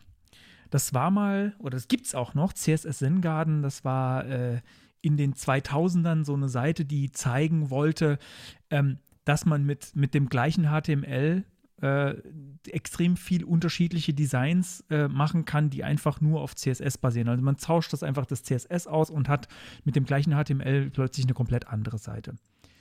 Und ähm, das ist quasi neu aufgelegt worden. Ähm, es heißt aber nicht mehr CSS Zen Garden, sondern es hat äh, die, äh, die vorhin schon mal von mir erwähnte, glaube ich, oder habe ich, das- hab ich das äh, im Podcast oder äh, egal. Äh, Stephanie Eccles. Mhm. Hast du ähm, vorhin gesagt, ja. Genau, habe ich vorhin gesagt. Ähm, die hat das neu aufgelegt und zwar heißt das, oder es ist, ist so ähnlich, funktioniert so ähnlich, ist nicht, heißt nicht CSS Zen Garden, sondern stylestage.dev. Funktioniert aber nach dem gleichen Prinzip. Ich habe ein, ein äh, Standard HTML und man kann äh, ein CSS dazu einreichen, das bestimmten Regeln ähm, genügen muss und dann wird das in die Liste mit aufgenommen, wenn ich das richtig verstanden habe. Also genauso wie bei CSS Zen Garden und dann kann ich mich durch verschiedene Designs durchklicken und ähm, kann mir das dann äh, anschauen, wie verschiedene Leute mit dem gleichen HTML verrückte unterschiedliche Designs machen. Da ist jetzt noch nicht, glaube ich, noch gar nicht so viel los. Wie viel haben wir denn da? Ah, doch, ich äh, Okay, es sind nicht so viele äh, Designs wie bei. CSS Zen Garden, Mhm. aber sind schon, kam schon einiges zusammen und die Leute werden teilweise extrem kreativ. Ich habe jetzt zum Beispiel gerade mal ein Design aufgemacht, das heißt äh, Jet Set. Mhm. Und, Das habe ich ähm, witzigerweise auch. Ist, das springt extrem ins Auge. Mhm. Wenn ihr das dann seht, dann wisst ihr auch warum. Da fliegt irgendwie der Hintergrund hinten dran. Das sieht extrem comicmäßig aus. Ein bisschen wie diese die Autoseite. von Ener- Diese von Autoseite, einem die wir im. Stream hatten. Oh ja, die auch. genau. Und wenn ihr wissen wollt, was für eine Autoseite wir im Stream hatten, dann müsst ihr mal auf YouTube vorbeischauen. genau. Also das, äh, also wenn die Leute werden teilweise extrem kreativ. Ähm, da ist viel mit Animation und bunt und ähm, Genau, es, es ist einfach wieder ein schönes Beispiel, wie mächtig CSS ist. Wir hatten es ja heute schon, wir wissen gar nicht mehr, was es alles für Tags gibt, äh, was Tags sage ich schon, was es alles für Eigenschaften ähm, gibt und was für Selektoren. Ähm, und äh, ich finde es immer wieder sehr schön zu sehen, ähm, was man denn, oder ja, dass, dass immer mal wieder der Beweis erbracht wird, dass C das HTML eigentlich wirklich nur die, die, Aus, äh, die Auszeichnung für den Inhalt ist und dass CSS eigentlich die komplette Macht über das Layout hat. Und das, man kann es eigentlich nicht besser zeigen, als äh, wenn man unterschiedliche Seiten oder wenn man den gleichen Inhalt zeigt mit unterschiedlichen Designs, die nur auf CSS basieren. Und ja, finde ich einfach immer schön. äh, Es ist schöne Inspiration für verschiedene Sachen und äh, schaut mal rein. Ich bin Fan, Sehr cool. auf jeden Fall. Genau. Damit ist ausgegeilt halt für Ha, heute. Mensch, dann waren wir heute richtig fix. Ich weiß nicht, ob uns jetzt alle da, dazu stimmen würden. Jens, falls du das hörst, sag mal, sag, sag mal, ob dir das heute, ob dir das heute zu lang war oder. Nee, da ist ja, glaube ich, anderthalb Stunden ist ja, glaube ich, schon so die Grenze, ne? Wir sind noch nicht fertig. Ja, ich weiß nicht, ich weiß nicht, es kommt, glaube ich, auch, auch, auch drauf an, äh, bei welcher Tätigkeit die Leute den Podcast hören. Und wenn Gut, der länger ja dauert jetzt. als das, wenn der länger dauert als das, äh, beim Sex Genau. hauptsächlich. Und dafür, ich weiß nicht, also wenn ihr zwei Stunden durchhaltet, also dann seid ihr, dann seid ihr gute, gute. Sportler, würde ich sagen. Also. Oder haben wir uns jetzt geoutet als Leute? Vielleicht machen alle anderen, vielleicht sind wir- alle nur wir, anderen immer Moritz, vier nur wir Stunden. beide sind nach zwei Minuten fertig. Wir haben wir überhaupt, die Umfrage haben wir, glaube ich, noch gar nicht, haben wir die im, im Podcast auch schon besprochen? Also es geht um Oh, die weiß Umfrage auch von Twitter, äh, die wir hatten. Also Ja, ich ähm, glaube schon, oder? Da haben wir gefragt, bei welcher Tätigkeit ihr uns hört und äh, aus Spaß, beziehungsweise unser, unser Gast Micha hatte im Nachgeplänkel von, von seiner Folge irgendwie gesagt, er hat das mal gelesen, dass ganz viele Leute angeblich Podcasts beim Sex hören. Wir konnten uns das nicht vorstellen und haben euch befragt und äh, wer konnte es erahnen, diese Antwortmöglichkeit hatte die meisten Klicks. Ja, weil ihr einfach äh, lustige Scherzbolde seid und wir finden das So wie wir. grandios. So wie, so wie Äh. ja, so, genau, so wie wir, so wie wir. Ich muss aber, ich muss dazu sagen, ähm, ich glaube, ich glaube, ich habe mehr Humor, als mir manche Leute zutrauen. Ähm, wurde nämlich auch schon mal von jemandem darauf hingewiesen, der gesagt hat, ich weiß nicht, ich weiß nicht. Ich kann dich nicht einschätzen, Moritz. Kann ich nicht einschätzen. Ähm, und äh, ich weiß nicht, Konstantin, das, ne, vielleicht, vielleicht, vielleicht habe ich auch gar keinen Humor und tu nur so, als ob. Ich sag Äh, dazu ja. nichts. Danke. Okay. Danke, dass du mir hilfst. Ähm, dann, dann stellt euch hier den imaginären Abschlussjingle vor. Und äh, wir machen nochmal Werbung, oder? Wir machen Ich nochmal würde sagen, wir, machen, wir hauen nochmal auf die Merch-Glocke. Stichwort. ah, genau. Und ähm, also nochmal äh, der Hinweis, wir haben jetzt einen, einen Merch-Shop und äh, haben wir den eigentlich verlinkt, sag mal, auf unserer Seite? Oder, oder müssen wir den immer nur ja, nennen? ganz heimlich, ganz heimlich derzeit. auf, wo, sie, wo ähm, wir sind, ist fraglich. Oder wo haben wir den? Nee, ähm, es gibt jetzt eine neue Seite, die heißt Unterstützen. Ah, ganz unten im Footer. Ähm, die ist Mhm. ganz unten im Footer derzeit noch verlinkt. Wir müssen, ich bin noch am überlegen, wie wir, wie wir die Navigation Mhm. so aufbauen, dass, dass wir da mehr Zeug reinkriegen. Ähm, das ist derzeit Die noch Suche so ein, unter anderem. ein, ein Designproblem. Die Suche unter anderem. Das ist derzeit noch ein Designproblem. Das muss aber gelöst werden, weil wir wachsen ständig äh, in unserem Inhalt und irgendwann ist dann halt Ende. Ähm, es gibt einen äh, Link, wo wissen ist vorne.show slash unterstützen. Den findet ihr auch ganz unten im Footer derzeit noch nur. Muss irgendwie auch noch mal äh, weiter nach oben. Vielleicht nehmen wir das Spendier ein Bier dann auch raus. Keine Ahnung, wie wir das machen. Ähm, da gibt es ganz viele Wege, wie ihr uns unterstützen könnt. Also ähm, natürlich Merch. Merch, äh, Merch Shop ist da auch verlinkt. Ähm, aber ihr könnt uns natürlich auch unterstützen, ganz ohne Geld. Ihr könnt uns bei Apple Podcasts abonnieren ähm, oder auch äh, uns, uns bewerten, Bewerten, Bewertungen ja. schreiben. Das hilft uns sehr. Ähm, auf diversen Portalen ähm, gibt es einige, aber ich glaube, Apple Podcast ist so das, äh, das bekannteste, wo man irgendwie bewerten kann. Ihr könnt uns, äh, wie wir vorhin schon gesagt haben, bei YouTube äh, abonnieren oder bei Twitch folgen. Heißt, überall heißt es anders, gell? Folgen, abonnieren. Mhm. Ähm, beziehungsweise, nee, warte mal, abonnieren ist ja falsch. Folgen, Folgen ist bei Twitch und YouTube ist abonnieren, weil bei Twitch ist abonnieren nochmal was anderes als Folgen. Ähm, ihr könnt äh, ein Twitch Prime-Abo abschließen für uns. Ähm, das ist, wenn ihr eh schon Amazon Prime-Kunde seid, dann kriegt, kriegen wir ein bisschen Geld und euch kostet das gar nichts. Das wäre doch nett, auch oder? Das, das wäre, das wäre, das fände ich wirklich fantastisch. Ähm, ihr könnt auch über unseren Amazon Affiliate Link einkaufen, der ist da ähm, auch verlinkt. Ähm, wenn ihr einfach den anklickt dann, und dann irgendwas einkauft, das kostet euch auch nichts. Und dann kriegen wir auch ein paar Cent davon. Und dann können wir hier Podcast-Equipment aufbauen und Streaming-Equipment und dem Konstantin zum Beispiel sein neues Audio-Interface Oh ja. ähm, kaufen, wofür, wofür wir gerade ähm, Geld sammeln. Und ähm, natürlich dürft ihr uns auch äh, nach wie vor Biere spendieren. Ähm, wir, haben, wir sind mittlerweile umgezogen äh, von äh, buymeacoffee.com ähm, zu Streamlabs, ähm, um äh, für uns äh, Spenden äh, zu sammeln. Also wenn ihr uns was spenden wollt, dann freuen wir uns natürlich auch sehr drüber. Wie gesagt, Merch kaufen, bei Twitch ein Abo dalassen. Ähm, Genau, Oder also Merch, Merch wäre echt toll, wenn wir das ein bisschen unter die Leute bekommen. Um Merch wäre wär fantastisch, würde uns helfen, dass wir auch noch mehr Motive ähm, online Genau. bringen können, wenn äh, noch zwei, drei Leute, zwei, zwei drei, 25.000. und die, die, und Leute die Hoodies und so, also ist tatsächlich auch echt gute Qualität. Also ich glaube, das trägt man auch tatsächlich gerne.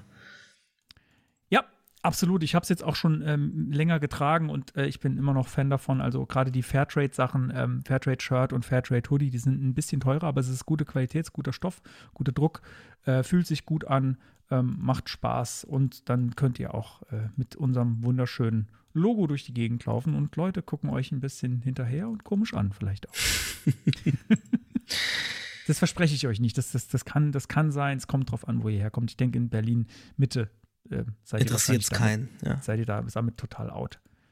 Aber das kann ja auch cool sein, wenn man Hipster ist, dass man nicht zu sehr auffällt. Kauft euch unser Hoodie, wenn ihr in Berlin Mitte nicht zu sehr auffallen wollt.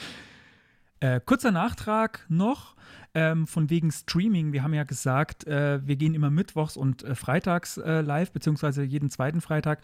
Jetzt, ähm, wenn ihr das jetzt hört, wenn ihr das sehr früh hört, also am, am Sonntag vielleicht schon oder am, am Montag über den Tag, ähm, wir gehen bei Twitch äh, jetzt tatsächlich am Montagabend äh, live und zwar um 19 Uhr und wir werden da die äh, WWDC Apple Keynote kommentieren live. Also wir können sie nicht live mit direkt mit euch schauen. Ich glaube, das dürfen wir aus rechtlichen Gründen nicht.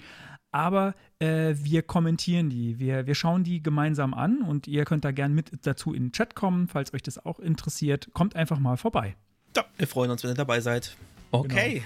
ja, dann äh, mal wieder vielen Dank fürs Zuhören Ja, und bis zum nächsten Mal. ciao.